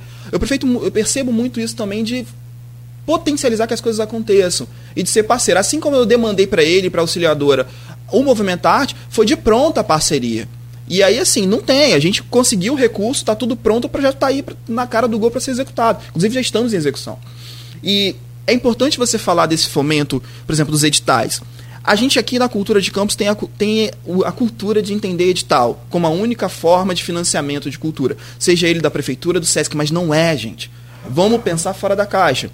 Se você entender, nós temos dois, duas formas de fazer a coisa acontecer. O fomento direto, que é esse onde o poder público passa o recurso, e o indireto, é onde o poder público chancela que você consiga. E aí você falou de carnaval, a gente tem acompanhado nos últimos anos um embrólio do carnaval de quem patrocina. E eu fico acompanhando isso com cólicas. Por quê? Se você está falando de patrocínio, a gente tem a mania de achar, Cláudio, que o incentivo fiscal é garantir dinheiro na conta. Não é. Vamos fazer uma conta muito básica. Uma empresa, lucro real, que ela precisa ser lucro real para conseguir apoiar projetos via lei Rouanet, por exemplo, outros incentivos fiscais. Só para quem não sabe, incentivo fiscal em nível federal é dedução de imposto de renda, para a gente poder nivelar todo mundo. Uma parte do que se deve ao, ao Estado, ao governo federal de imposto de renda, não é dado dinheiro, como as pessoas dizem. Não é o governo federal que dá dinheiro público, não. Ele chancela o produtor, a produtora, para que ele possa ir a uma empresa pleitear esse recurso. Então, por exemplo, eu sou o governo. O Rodrigo me deve mil reais. Eu vou dizer para ele que ele pode dar 100 para o Cláudio fazer o projeto dele de ensino de, ensino de audiovisual e ele, e ele me der 900. Basicamente é assim que funciona o incentivo fiscal. Então não é dado direto. Aí cabe ao Cláudio convencer o Rodrigo que o projeto dele é válido. Por quê? Para o Rodrigo, os mil reais que ele vai pagar é o mesmo. Ele não vai pagar 900, ele vai pagar os mesmos mil. Então pra, não tem essa coisa. A diferença é que há uma, um apontamento para esse recurso para algo que seja de fim mais como posso dizer, mais democrático e algo mais importante para a sociedade. E aí, dentro desse, desse conceito de fomento, a gente chega ao PRONAC que todo mundo entende como Lei Rouanet, que não é só isso. O PRONAC ele tem três braços. O FICART, que basicamente é um fundo de investimento, falando bem grosseiramente, que nunca funcionou, seja verdade seja dita, nunca, nunca saiu do papel. O mecenato, que é sim aí a Lei Rouanet, como os mecenas da, da cultura antiga da Grécia. E o Fundo Nacional de Cultura. Então, ou seja, nós temos três mecanismos, só falando em nível de governo federal, para além de tantos outros, que podem financiar. E aí eu pergunto a vocês, quando vocês viram qualquer um desses mecanismos implementados em campos? Eu estava estudando aqui, lendo aqui rapidamente a questão do, do empresas com lucro presumido. Já vamos entrar nesse detalhe já da, da Pode da, entrar já. Da Sim. lei Rouanet.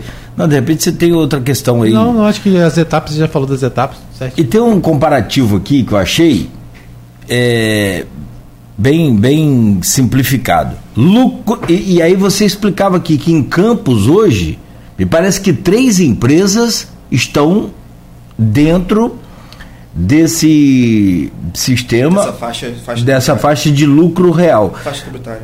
É, tributária. É, é, primeiro, a questão do lucro real ou presumido, ele dá uma condição de escolha na medida em que você tem um determinado tamanho. A partir de um você outro, um crescimento, você é impelido, você é obrigatório, é obrigado a ir para o lucro real, que é um pouco mais, mais complexo, mas que no final tem as vantagens dele também. O lucro presumido, por exemplo, ele tem um regime tributário mais simples e menos burocrático. Aí já fica aquela coisa, né? É, mesmo se o lucro real da empresa é superior, o cálculo do seu imposto é feito em cima do lucro presumido. Isso já é um atrativo para o cara não ir para o lucro real. E aí entra você, por exemplo, impedido de pedir aquela empresa automaticamente por ela não fazer parte dessa forma de tributação que é o lucro real. Obrigações fiscais menos complexas, PIS e COFINS têm alíquotas menores. E outra questão, aí sim, o outro lado, lucro real, compensação de prejuízos fiscais. Bom, aproveita os créditos do PIS e do COFINS. Apuração do lucro mensal, trimestral e anual. E se tiver um prejuízo fiscal, a contribuição não é obrigatória. Então, quer dizer, o lucro real não é esse bicho papão não todo. É. E hoje você falava aqui, três empresas em Campos só. Superbom, Águas do Paraíba e a outra é. Dorel. Dorel são lucro real. E Quer que, dizer, e que tem pode... hoje capacidade para isso. É de... importante fazer esse parênteses. Só voltando numa questão. Que tem capacidade, você, tá você, fala de fazer isso, de financiar é, pela Tem fôlego, tem, tem pela fôlego, tem oxigênio para queimar via Lei Rouanet, incentivo, incentivo fiscal. Se a gente considerar que a Lei Rouanet não é o único incentivo fiscal, que a gente tem diversos outros incentivos, por exemplo, para fomento à indústria. Então a empresa também precisa ser lucro real para poder acessar a maior parte deles. Sim financiamento. De... Então, para ela, é, é, tudo a questão do tamanho do que ela pretende. Porque se uma empresa ela pretende ser empresa de bairro, ela não vai crescer. Aí tá tudo certo. Mas por que, que essas grandes, se fosse realmente, para além da questão da imposição, tem também o negócio dela? Porque se você, por exemplo, na lucro real, você pode inserir como despesa operacional uma série de outras questões que reduz a sua alíquota a ser paga. Ah, eu falei aqui simplificado, tá? O exemplo é. que eu dei aqui é um comparativo simples. E aí, a Lei Rouanet também prevê, porque ela tem dois artigos, o 18 e o 26. Só para quem está tá nos ouvindo entender, o 18 faculta o proponente 100% de dedução. Dos 100 reais que a gente usou aqui de exemplo anteriormente, vai ser deduzido 100 reais do, do imposto. Já o 26, que é o bicho papão, como você falou, de muito proponente, é 30% só. Só que no artigo 18, ou seja, o desconto integral, o, a empresa não pode colocar esse, esse aporte, essa, esse mecenato, como despesa operacional. Já no 30%, ela coloca como despesa operacional. Aí, dependendo da contabilidade, esses 30% pode chegar a 60%, 70%. Existem empresas nacionais, por exemplo, como a Natura, que preferem projetos no artigo 26 prefere os 30%, que para ela sai mais vantagem na hora da conta geral. Então tem também a parte de controladoria interna das empresas, que qual a melhor forma da gente saber como dialogar?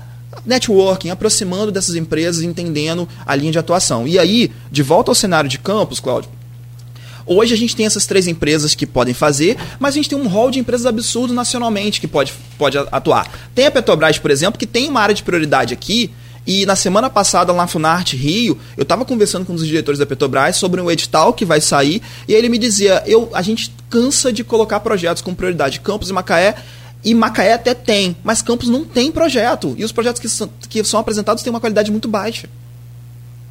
A gente precisa passar para discutir isso. Sim. Discutir não isso. dá para ser mais projeto superficial, tem que ser projetos que tragam ganhos a longo prazo, né? E muitas vezes os projetos são elaborados aqui são projetos que, que, que, muitas vezes ficam restritos aqui, o que eles buscam são projetos que possam depois servir de exemplo para outros lugares, replicado em outros replicados lugares. e é, às vezes essa é a nossa grande dificuldade pensar só dentro da caixinha, pensar só aqui no nosso Perfeito. território. E eles têm que pensar em projetos que atendam o nosso território, mas que eles possam ser replicados, né? E essa é a grande dificuldade, às vezes, do que é elaborado. Agora a gente fala assim, e o Porto do Sul? Quantas empresas estão lá dentro hoje?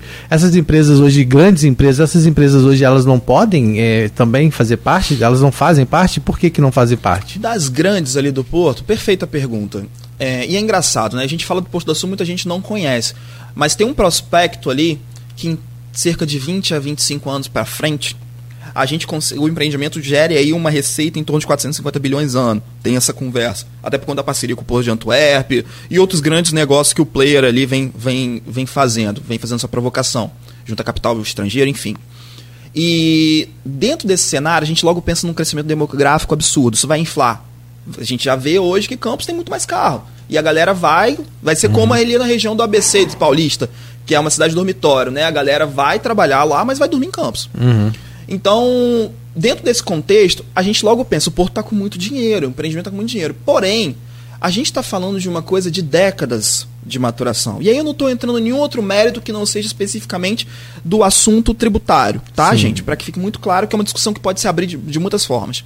Então a gente tem é, a Porto do Açu, que é a holding que faz o condomínio, que muita gente confunde, o Porto do Açu com a Porto do Açu a Ferroporte, a GNA e as suas usinas, as suas unidades termoelétricas, e a VASH, são basicamente as maiores. Dessas que eu citei, só a Ferroporte hoje pode investir via Lei Rouanet. As demais, Cláudio, são lucro real, mas ainda não estão na fase de lucro. Elas estão na fase de investimento. investimento. Ah, tá. Então, é preciso a gente entender, é preciso que o proponente, aí entra o captador de recursos. É uma informação que o fazedor de cultura não vai ter. É. O captador de recursos ele tem meios para poder fazer esse mapeamento, ele tem ferramentas que ele consegue. Eu, por exemplo, eu consigo acessar aqui para vocês agora qualquer empresa que vocês me disserem saber quanto ela tem disponível via Lei Rouanet. Qualquer empresa. Então, hoje eu já consigo fazer a triagem de qual empresa eu vou dialogar. E mais do que isso, existe uma outra coisa se você pegar, por exemplo, a gente acompanhou recentemente a discussão do museu, do arquivo público uhum. e a discussão do Airises. Vocês uhum. falaram disso há pouco. A falar nisso, tem uma pergunta do Edmundo para você. Opa! Sobre o solar dos Airises.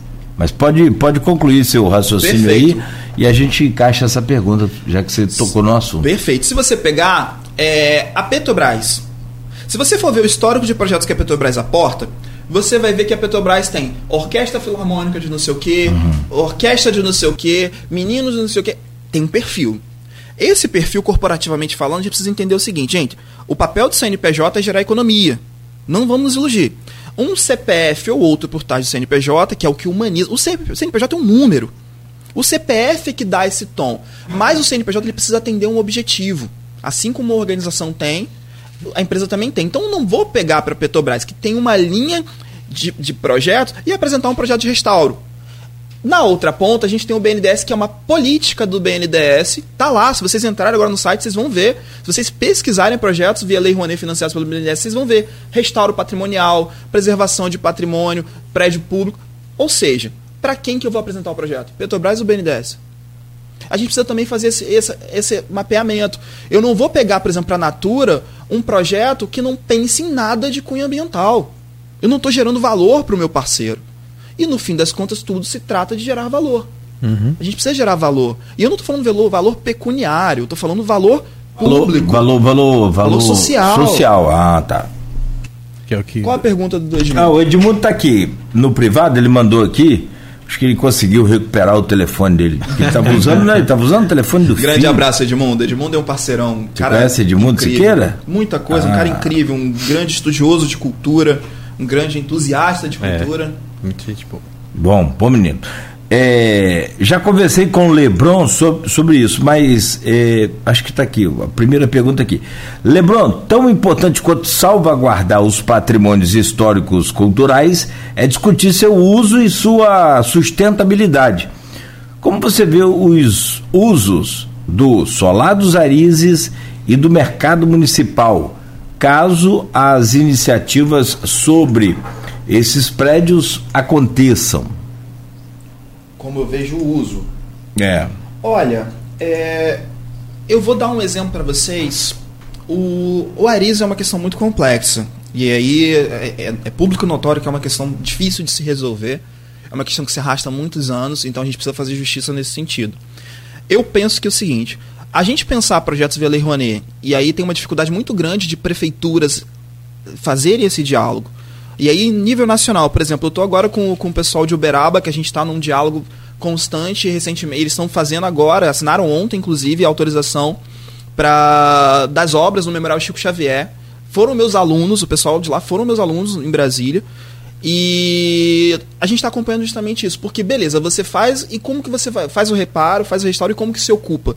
Você vai onerar a máquina pública? Quem que vai se assegurar isso? Então eu acho que a gente tem que ter uma discussão muito madura nesse sentido e principalmente apropriada do mecanismo. Se a intenção é se usar a Lei Rouanet, é preciso que quem vai discutir entenda da legislação, entenda o que pode o que não pode qual é a possibilidade. Por exemplo, Edmundo, a gente tem hoje na, no novo decreto que e no novo, na nova instrução normativa que o atual, o atual Ministério da Cultura, o novo é, renascido das cinzas do Ministério da Cultura trouxe para a população, que permite a volta dos planos plurianuais. Então é possível se apresentar um projeto de ocupação tanto do mercado quanto das Airizes pensando em quatro anos, em até quatro anos. Ou um ano ou até quatro anos, desde que apresentado por uma instituição sem fins lucrativos. Então é uma discussão muito ampla, a gente tem uma série de possibilidades aí, mas eu acho que o caminho, concordo contigo, tem que ser sustentável, tem que ser pensado com muita maturidade. É, e tem que se pensar da ocupação mesmo, porque não adianta também ir lá reformar o e não ter uma ocupação, porque já teve exemplos do que aconteceu aqui de em, de, em determinados momentos alguns, alguns prédios históricos serem restaurados e depois, como aconteceu, por exemplo, com o Solar da Baronesa que a gente vive falando aqui, ele passou por um processo de, de restauração um tempo, um tempo atrás, foi entregue à Academia Brasileira de Letras, nunca foi ocupado devidamente, e aí a gente tem lá mais, mais, mais um, um prédio que está se deteriorando, não Perfeito. tem um acompanhamento, nenhum acompanhamento e nenhuma utilização daquele espaço, que é lindo também. Posso, né? sim, posso discordar sutilmente de você? Pode, deve. Não, é, f- assim, o uso é, é tão importante porque você falou, ah, não adianta só reformar e não usar.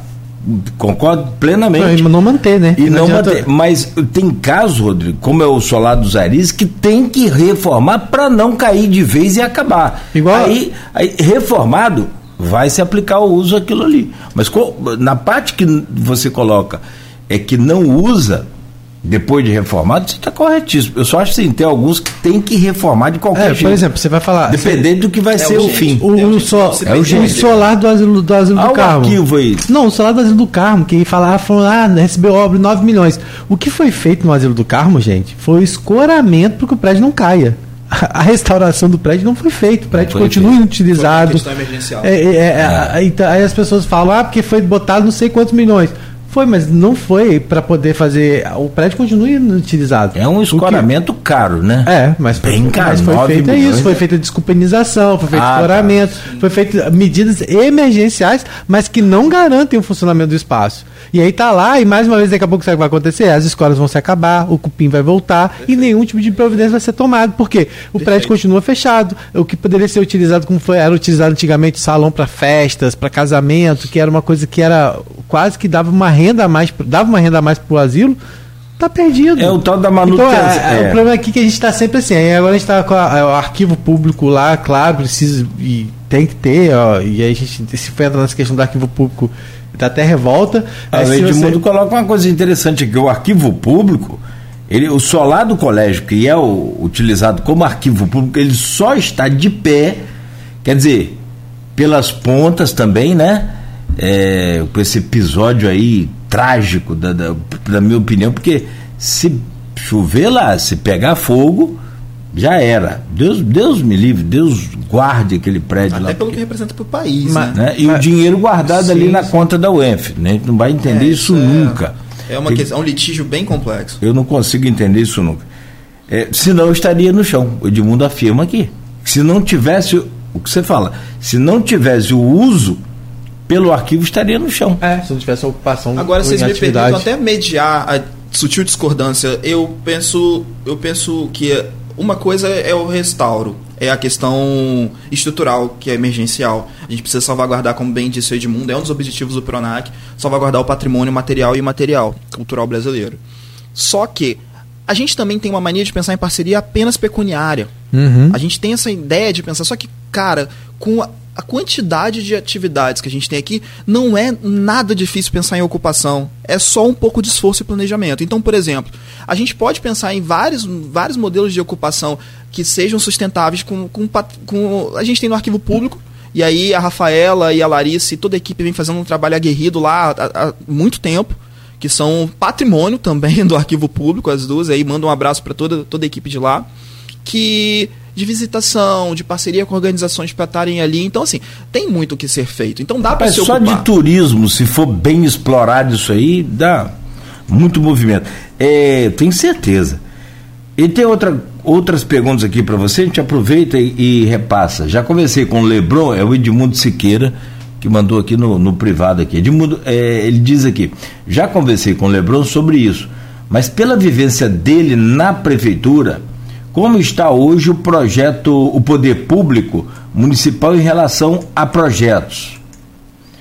Há uma equipe capacitada para captar recursos de outros é, entes públicos? Olha, é, eu vou, vou dizer para vocês o seguinte: a prefeitura de Campos, a minha experiência, ela foi muito, muito enriquecedora para mim. Eu conheci muita gente boa, tem muita gente muito boa na prefeitura. Muita gente muito boa já identificada, muita gente muito boa que ainda não foi identificada. Tem muita gente muito boa em todos os níveis hierárquicos da prefeitura, vamos dizer dessa forma. E eu pude aprender muito com essas pessoas que foram identificadas. É, e aí, Edmundo, eu vou te falar de uma mazela que não é só inerente a Campos. A bem da verdade, o Estado do Rio de Janeiro, por exemplo, quando a gente fala de diálogo com o orçamento público federal, orçamento público da União, é um dos piores estados da- do país para fazer isso. A gente dialoga muito mal porque a gente acha que emenda parlamentar ou orçamento mesmo, o diálogo direto com o orçamento é apenas um rito político, e não é. Existe todo um arcabouço técnico. Então, por exemplo, a gente não consegue, o projeto de lei orçamentária anual, quando o governo federal vai estruturar, ele manda, muitos dos ministérios fazem a sua cartilha de onde tem recurso, para que todos os prefeitos, prefeitas, secretários, secretárias, governadores e afins façam o seu dever de casa, que é fazer um book, um portfólio de projetos para quando for a Brasília fazer esse pleito, saber de onde pedir, onde estão alocados esses recursos. Então, a gente ainda é muito embrionário nesse sentido. Eu me recordo que a estrutura de captação de recursos da prefeitura de Campos é recente, ela aí data de 2014 para cá, que a prefeitura começou a fazer, só que naquele momento a gente tinha royalty. Então a tendência é que cada vez mais a gente Tô acabando, né? É, mas ainda tinha, mas de ainda tinha. 2014 zerou. Mas ainda tinha.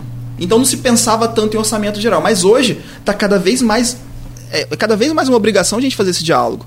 A gente conseguir estar atento. Então, sim, a gente tem. Tem muito o que avançar ainda, viu, Edmundo? Tanto na Prefeitura de Campos, mas também em todas as prefeituras ao nosso redor, apesar de que o prefeito tem feito um trabalho bem, bem interessante no diálogo com Brasília. Tem conseguido trazer coisas que a gente não via há muito tempo. Então, assim, também a, a, a gente precisa fazer aqui é, essa justiça que tá, te- existem esforços. E os esforços estão trazendo frutos importantes pra gente. Só deixa eu corrigir uma informação, Cláudio, que você falou, eu vim pesquisar. É, o solar do Solar Santo Antônio, que é o solar lá do Asilo do Carmo. Eu falei que foram 9, não foi, foram 1,5 milhão para obra. É, eu, fui, eu fui nos seus nove milhões. Só Falei que escolas têm só, essas só escolas. corrigindo, tá, gente? É Tá porque- bom. É, é bom a Não, gente dar a informação correta, porque. Mas mesmo assim o que eu quero dizer é porque eu- muitas vezes a minha preocupação é porque aqui as coisas acontecem, às vezes, e depois são esquecidas. Foi o que aconteceu com o Solar Santo Antônio. O Solar Santo Sim. Antônio que fizeram lá foi o escoramento e a desculpinização e só. O prédio continua fechado, continua sendo deteriorado, continua sem uso e ninguém mais toca no assunto, porque daqui a pouco, aí é o que eu tô falando, daqui a pouco aí acontece de cair uma parte ou alguma coisa ah. assim, aí que se traz Ah, o, o Hotel Flávio. Pois é, ah. de tanto, tanto se O que ninguém está livre de né? É, então, assim, então Não, é perfeito, Rodrigo. Gente, em tempo, só, em tempo. Só sem, corrigindo a informação que eu falei que aí falei um valor muito acima, foi 1,5 Deu logo a Agora, gente, é, vamos pensar comigo junto aqui. É, a gente falou das empresas lucro real, falou da escassez de empresas lucro real aqui, mas a gente, por exemplo, não falou que a prefeitura de Campos ela tem uma folha densa, pesada, folha salarial que é cara uhum. e que tem um banco que gera essa folha. A gente também não falou por que, que a gente não dialoga com esse banco e pensa numa parceria em comodato, por exemplo, para chancela o investimento, o naming rights, que é uma, nomear uma estratégia de captação de recursos para poder abraçar, apadrinhar um desse equipamento. Ah, mas aí qual foi a forma de negócio? Simples, projeto incentivado. A gente tem, por exemplo, em São Paulo, capital, tem o CCBB. A gente tem, por exemplo, ali o Farol Santander. São equipamentos, obviamente eu estou falando da maior, maior metrópole da América Latina. Beleza, existe ali uma estratégia comercial direta. Mas a gente tem um Porto do Açúcar daqui a 20 anos, como eu falei outrora, vai ter esse faturamento. Será que a gente não consegue pensar num plano de negócio que mostre para esses investidores que estar aqui, marcando posição aqui na região, fomentando toda essa cadeia patrimonial, cultural, social, vai fazer com que ele tenha uma preferência nesse processo de desenvolvimento que está se vindo? Será que a gente não consegue que o empreendimento chancele? Não, a gente está investindo, tem investimentos pactuados que vão assegurar que isso vai vir? Uhum. Até que ponto a gente está conseguindo planejar isso para frente? Até que ponto a gente está conseguindo de fato somar forças e mentes para se avançar? E aí eu trago um exemplo: Paraty. A prefeitura de Paraty, a área da cultura, conseguiu conciliar. Entra governo de Chiquinho, sai governo de Zezinho, a equipe cultural técnica é a mesma. A base cultural de Paraty é a mesma. E aí não se mexe. Aquela galera que toca o piano secretário muda, subsecretário, diretor, beleza, mas a base é a mesma. E essa galera tem, tem equipamento, tem equipamento, tem estrutura para poder trabalhar. E aí você tem, por exemplo, as festas de Paraty, que foi um outro pacto. Paraty não tem nenhum tipo de evento que não seja festa. É nomeado como festa. Ah, mas festa? Sim, é uma estratégia. E aí você tem a festa internacional. O Itaú, anualmente, já, já franqueia de 2 milhões a 2 milhões e 600 para festa. Que é feito por uma produtora terceirizada, mas ela é, é basicamente franqueia, chancela essa produtora para poder fazer essa festa. E aí você tem a Unicef, que botou um escritório lá. Vocês entendem a engrenagem que eu estou querendo dizer? Uhum. A gente tem alternativa. A gente só precisa juntar as nossas mentes. E a gente tem mania também de importar, sabe? A gente não valoriza o que a gente tem aqui. Não, e aqui é pior, né? Porque tem essa divisão política que, infelizmente, que você falou, muitas vezes compromete essa equipe técnica. Compromete. Porque né, a liderança muda e aí né, é complicado. Então, assim, é perfeito o que você falou. Se funcionar na prática aqui em Campos, seria maravilhoso, porque o que a gente percebe aqui é isso, né? Que os agentes culturais, muitas vezes aqui, eles ficam é, muito vulneráveis a qualquer tipo de, de, de, de, posicionamento, de postura mediante a questões políticas, né? Isso é muito complicado. E é complicado, porque aí eu falo com, muito, com muita cautela e... Porque até que ponto também os agentes culturais... Porque assim, os agentes culturais, de uma maneira geral, ou entram numa postura de embate total político, com qualquer pessoa que seja, ou entram numa postura de simpatia Uhum. E aí, qual que, é, qual que é a medida? Eu não estou colocando é, uma resposta, estou colocando um questionamento para a gente é refletir. qual que é a medida? Como é dialogar? Como fazer? Porque também é, é, é, é difícil fazer cultura. É então, difícil. Então, quando você encontra uma porta aberta, mesmo que ela tenha, infelizmente, esse direcionamento político, às vezes, se você não abraça também, você não consegue. É uma porta. Você não consegue ser um multiplicador. E um agente cultural quase sempre é um, ele é um multiplicador. Né? Então, assim, é importante. É, a gente não está aqui, vamos dizer assim. É, colocando essa crítica superficial. É, é, é, superficial porque né, a gente sabe o quanto é difícil fazer cultura, o quanto é difícil fazer com que outras pessoas abracem é, projetos, assim. Então, quando a gente vê iniciativas, por exemplo, como a sua, através da ONG, né, de toda essa galera que que está lá envolvido e com esse projeto Movimentarte, com todos os outros projetos que você fala, é uma coisa que orgulha muita gente. Eu até falei com você, eu tenho certeza que a nossa entrevista vai ser muito boa porque eu não conhecia o seu trabalho. Uhum. Porque você falou, talvez tenha sido uma estratégia de vocês, de primeiro de, de, de ter esse fortalecimento na base, de fazer com que as pessoas entendam o, o objetivo antes de tornar ele muito né, é, vamos dizer assim, ampliar essa visão que a, que a população poderia ter, porque a gente sabe que muitas vezes para ajudar tem pouca gente. Mas para ah. poder direcionar críticas e questionamentos, a gente sabe que isso é muito complicado. Um é, é, exatamente. Então, assim, é, para a gente é muito bom ter projetos como o seu. A gente torce muito para que esse movimento arte possa ser é, expandido. Eu sou de Gruçaí, lá de São João da Barra, e sou de, de um lugar que a gente vive muito essa, a sazonalidade do verão. Então, a gente, a gente tem uma interferência, né, vamos dizer assim, maior de, é, e a gente, graças a Deus, também é, é no município que respira muito cultura, que é São João da Barra, mas eu percebo na galera muito essa dependência ainda do poder público é e também de ações muito superficiais. Eu, é, então, assim, eu não vejo nada estruturado, como você falou, a questão de, de longo prazo, né? De se pensar, né? E que aquela, aquele menino que está lá olhe e fala, não, quando eu crescer eu vou estar naquele projeto, porque muitas vezes esses projetos eles, eles se perdem no meio do caminho.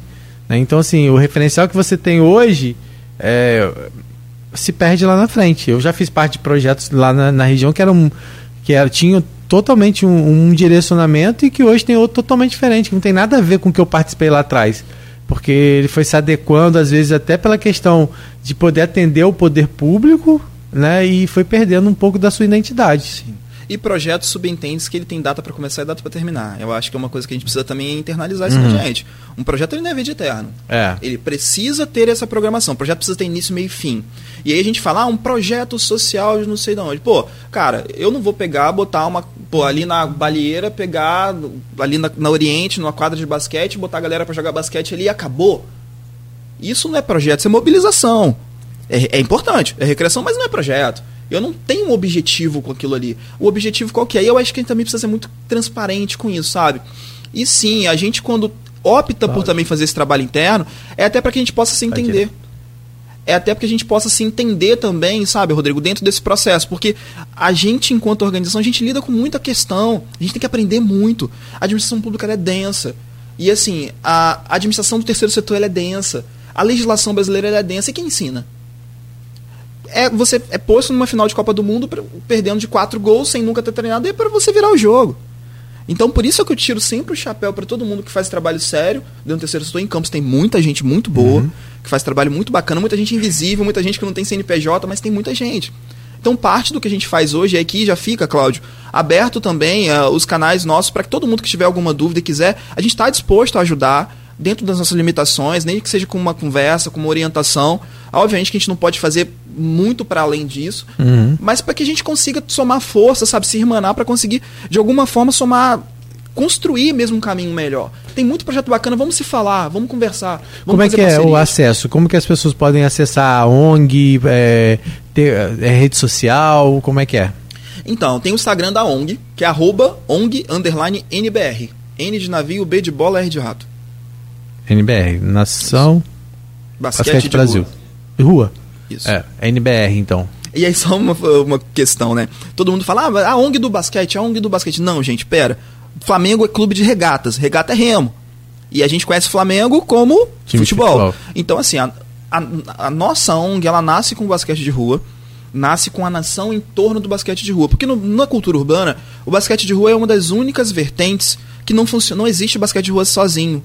O basquete funciona sozinho, mas o basquete de rua sem rap, sem break, sem hip hop, sem conhecimento, é basquete. Então, dentro desse conceito é que nasce a ONG. E aí sim, a gente é uma ONG de cultura, mas é uma ONG de educação, mas é uma ONG de esporte, é uma ONG de, de qualidade de vida, de direitos humanos. Então, assim, o, o esporte nos forjou, foi o que nos uniu, e eu sou muito grato, tanto é que o LeBron, gente, é LeBron James, da NBA, uhum. que foi o apelido que eu ganhei da época do basquete.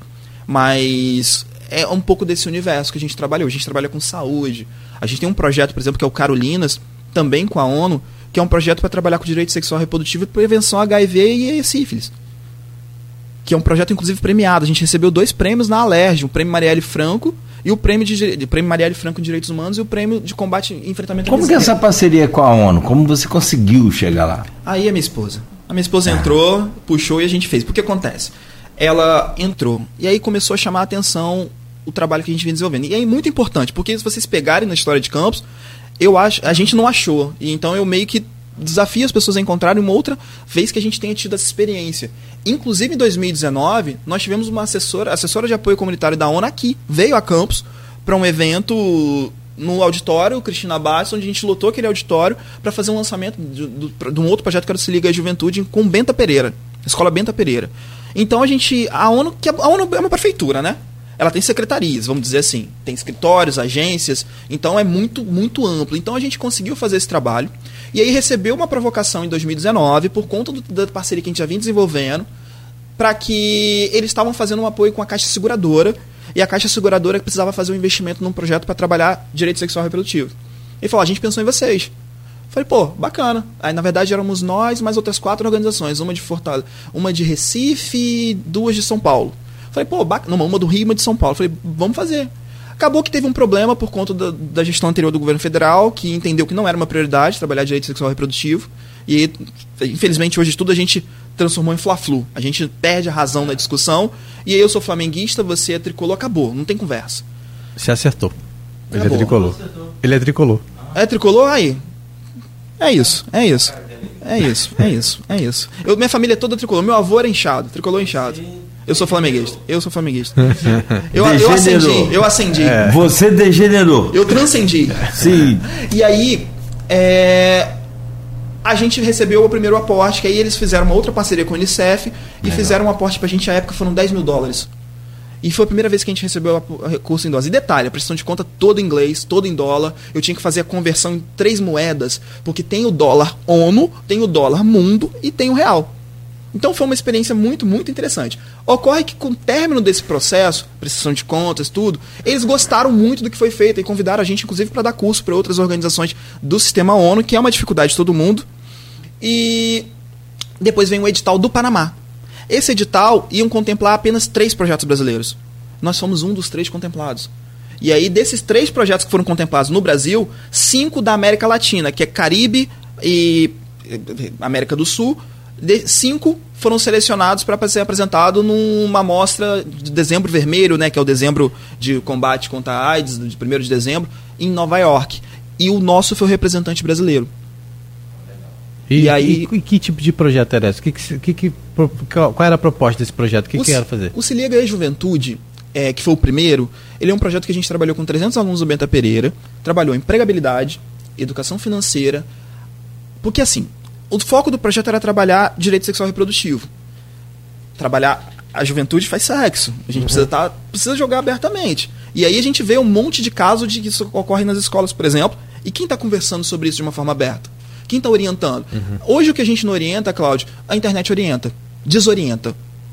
Então, se a gente, ah, não, se a gente não chegar para conversar e ajudar a orientar como é que isso vai ser feito, então o foco era esse. Mas como é que a gente chega único exclusivamente nesse diálogo? Então a gente tem intermediários. Então a gente botou esporte, cultura, educação financeira, empregabilidade. Fizemos uma parceria com a Ferroporte, levamos os alunos para conhecer o complexo, lancharam lá, fizemos um bate-papo, até que a gente entrasse no, no assunto. E aí a gente tocou esse projeto por quatro meses, foi um projeto bem curtinho, mas o resultado foi bem bacana. O segundo já é o Carolinas, que foi um projeto inspirado em Carolina Maria de Jesus, que autora do Quarto Despejo, poeta, preta, favelada, que infelizmente ganhou essa repercussão toda depois da, da, sua, da sua passagem, mas que pôde ainda um, meio que muito pobre, po, pobre, né, muito curtamente aproveitar um pouco disso em vida. E é um projeto que foi pensado para a margem da linha do Rio. E nessa iniciativa a gente trabalhou com mulheres de 18 a 30 anos nos mesmos moldes. Porque a gente teve um caso, um relato, por exemplo, de uma mãe que teve uma filhinha sem pré-natal e a filhinha nasceu sem cabelo, com feridas na cabeça sem cabelo, sífilis. E aí a gente começou a identificar, por exemplo, que nas favelas de Campos a gente tem muito casos de AIDS e sífilis. E quem está discutindo isso? Quem está entrando para poder saber isso? E aí a gente fez o quê? Pegou essas meninas, fez uma, um processo de redação. A carta, carta motivacional, as que mais comoveram a equipe, a gente selecionou. A gente pagava uma bolsa para elas financeira, elas recebiam. A ONU dava esse recurso para que a gente pagasse mensalmente para que elas participassem. E essas meninas foram sendo capacitadas para se tornarem agentes multiplicadores no território. Muito bacana. Só para finalizar, finalizar, né, Cláudio, que a gente está dando final, acho que é, questão da volta do Ministério da Cultura, você citou aí, né, a dificuldade que se teve no governo passado, e você citou também agora essa questão da volta do Ministério da Cultura. O que isso representa para vocês, principalmente por ter, por exemplo, uma figura como a Margarete Menezes à frente e toda a equipe técnica que está ah, no entorno dela? É, você acredita que a gente vai ter mais essa é, é, mais mobilização sociocultural a partir desse, desse ministério? Para te responder, eu preciso começar dizendo o seguinte: a cada um real as pessoas têm mania de achar que cultura é, é desperdício, mas a cada um real investido em cultura, volta-se um real e cinquenta para a economia. Primeiro ponto que a gente precisa discutir. Cultura não é perda de tempo. O segundo ponto, eu desafio a qualquer pessoa que esteja nos ouvindo ou assistindo a me dizer uma cidade desenvolvida que a cultura não seja absurdamente forte. Então, se a gente fala, aqui em Campos a gente tem mania de achar, discutir desenvolvimento econômico, e aí até uma crítica aos meus colegas, a gente não fala de cultura. Eu não, nunca vi uma discussão de desenvolvimento econômico em Campos que paute a cultura como um pilar central. Eu digo discussão pública. Interna eu tenho. Tenho vários relatos já participei de muitos. Mas pública você não vê. A gente fala da indústria, do agronegócio. Legal, necessários, super pertinente. Mas a cultura é também é um pilar. E aí a gente precisa começar a trazer essa conversa. Bom, o Ministério da Cultura tem pela primeira vez na sua história mais de 6 bilhões de orçamento. É, eu tenho estado em contato direto com eles, tenho tido a oportunidade de rodar eventos, tanto em Brasília quanto em São Paulo quanto no Rio, com a equipe do Ministério e tenho vivenciado isso. Agora tem tido cada vez mais a liberação de editais, como por exemplo agora foram liberados 2 bilhões para audiovisual, para fomento do audiovisual. Então, entendendo que cultura gera economia, que cultura desenvolve economia, a gente passa a entender que o Ministério da Cultura é crucial nessa retomada do país não só para a gente levar para fora daqui, mas também para a gente trabalhar a valorização do nosso povo, da nossa história, porque a gente ainda importa muito cultura. A gente ainda entende, e a pandemia foi muito, escarnou isso. que seria de nós se não fosse a cultura? Se não fosse os streams da vida, Netflix e o que se produz de cultura? Como que a gente ia sobreviver em casa? E é, e é muito difícil entender como ainda tem gente que acha que cultura não é necessário. E para fechar, cultura também é uma coisa que é muito de cada um. Então a gente precisa entender que cultura é plural, é diversa e que não tem essa do que, inclusive o conceito de belas artes muito usado anteriormente. O que é belo em arte? Como que a gente define o que é belo? O que é belo para mim pode não ser para você, por exemplo. Para mim belo é o Flamengo, para você é o Fluminense. E aí? Então, para mim, eu acho que o ministério ele é crucial. E a gente tem visto também, né? Tem acompanhado que a, equipe do Ministério tem rodado, sabe? Estados, municípios, provo, provo, promo, promovendo e provocando diálogo com, com a ponta, que é mais do que necessário. Cara, assim, é, é... eu tô, tô impressionado é, com a sua capacidade e, e, e o que é bacana da gente ver esse exemplo seu é tipo assim você já falou isso aqui mais cedo, né? Que importa muita coisa. Mas é legal a gente ver um conterrâneo, um campista, um papagoiaba, com os conhecimentos que você tem, que eu confesso não sabia, nem que existia aqui na Terra, é, na Terrinha.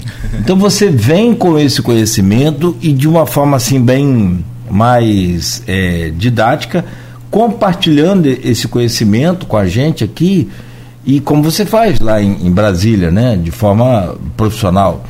É, mas, sobretudo, você se torna aí uma referência para a gente no que diz respeito a essas parcerias, a esses investimentos. E, e essas janelas, que eu, na, na, verdade eu nem coloco como janela, acho que eu coloco um céu. Acho que é uma dimensão muito maior do que uma janela, mas a janela dá para entender que é a, a saída para gente desse buraco sem cultura que a gente se encontra e não é campus só não, acho que é, é todo um, um país inteiro, se você for é, tem muita coisa assim, né? Antigamente era assim, antigamente, cara, não tem que ser assim. Antigamente tinha folia de reis. Hoje você tem uma.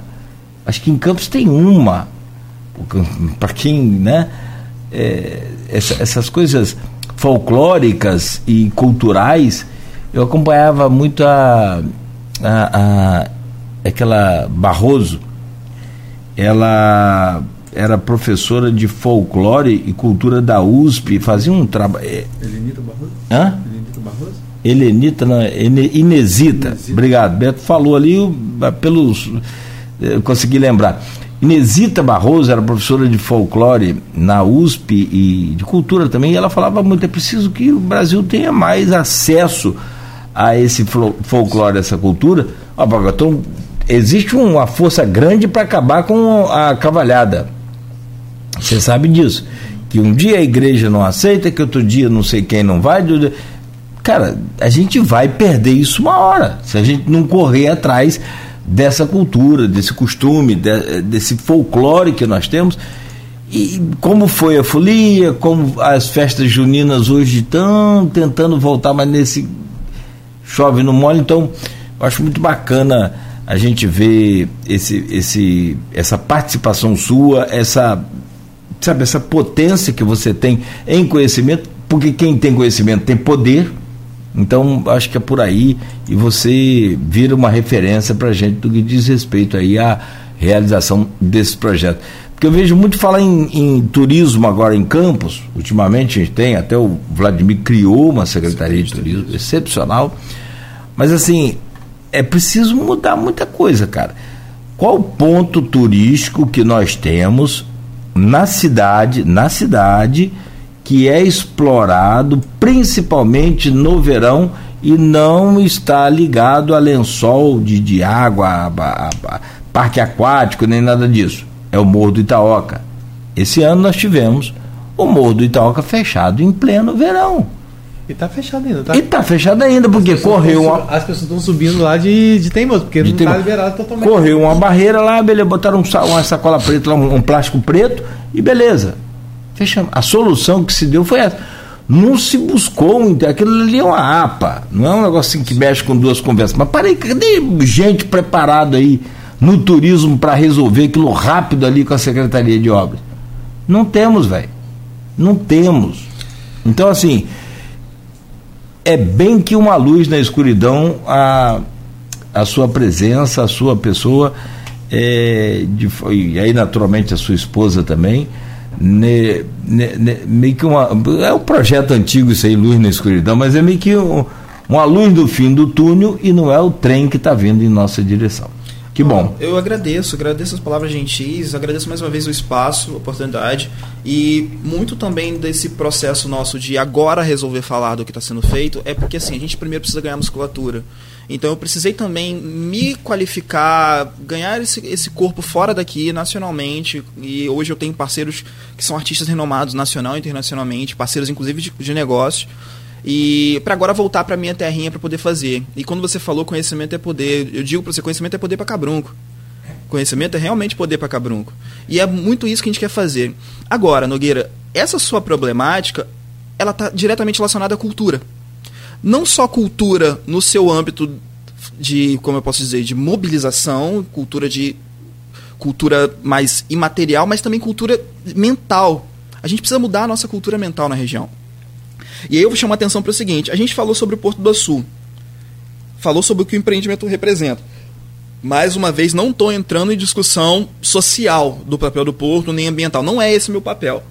Só que se vocês puxarem na memória, vocês que trabalham com a imprensa devem se lembrar, que em 2018 para 2019 teve a assinatura do decreto da ZPE Zona de Processamento e Exportação.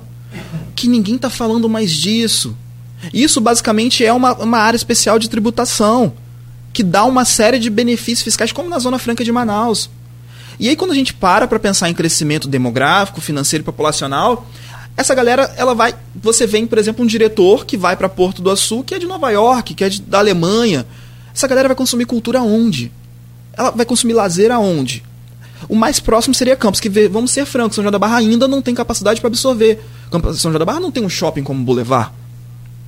E aí, como que o município está conseguindo integrar? E aí eu, eu, eu, entendo também que isso é absurdamente difícil. E, por exemplo, eu acompanhei o trabalho da Patrícia Cordeiro, o trabalho aguerrido da Patrícia Cordeiro à frente da Subsecretaria de Turismo, e ela fala, falava disso diuturnamente, do quanto ela quer fazer isso, mas o quanto é difícil, de fato, reunir os atores e mudar a mentalidade para a gente caminhar nesse sentido. Então é muito difícil. É desafio para Cabrunco.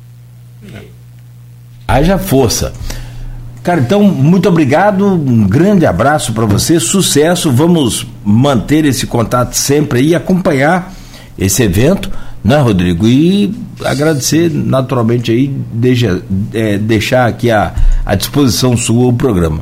É, Rodrigo. só reforçar, né, o, o Movimentarte, as inscrições vão ser começar a partir de segunda-feira, né, tá tendo uma mobilização em algumas escolas para divulgação, mas quem quiser ter acesso, como é que pode ficar sabendo, onde pode buscar informação para para se inscrever, né? Como é que, que faz? É, é, então, pode só acompanhar a gente pela, pelo Instagram, eu tô vendo que já tem uma galera aqui seguindo, aí agradeço o sinal de prestígio da, da, da audiência de vocês.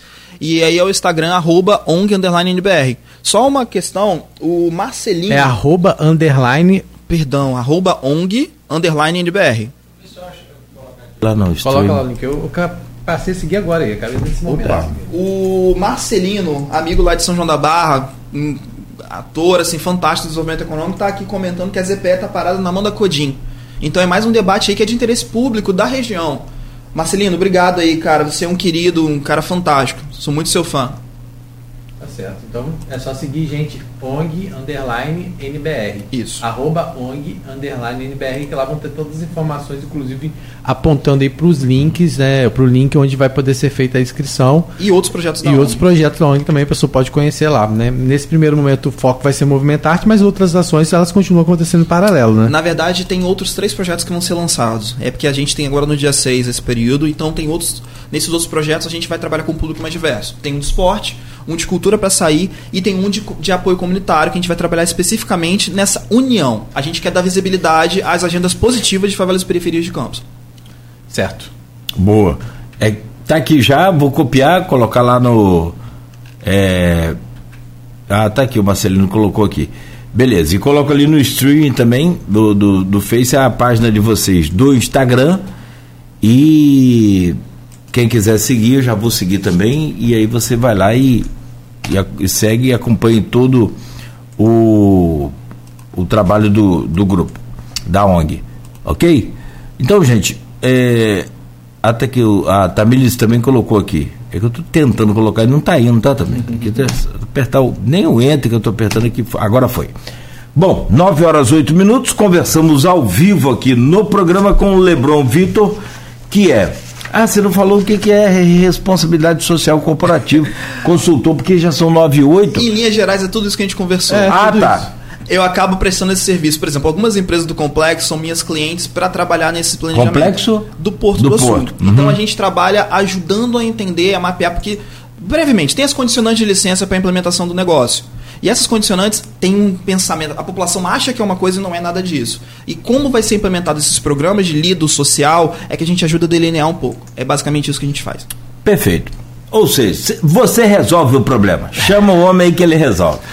Valeu. O meu caro Rodrigo, bom dia para você. Bom dia. Amanhã de volta às 7 horas da manhã. Tamo junto mais uma vez, fechando a semana. Perfeito. Fechamos por aqui o Folha no Ar, agradecendo a você pela audiência. Amanhã de volta, continue ligado aqui na Folha FM e também agradecendo a Proteus Serviços de Saúde e Medicina Ocupacional, qualidade certificada ISO 9001-2015, Unimed Campos, cuidar de você.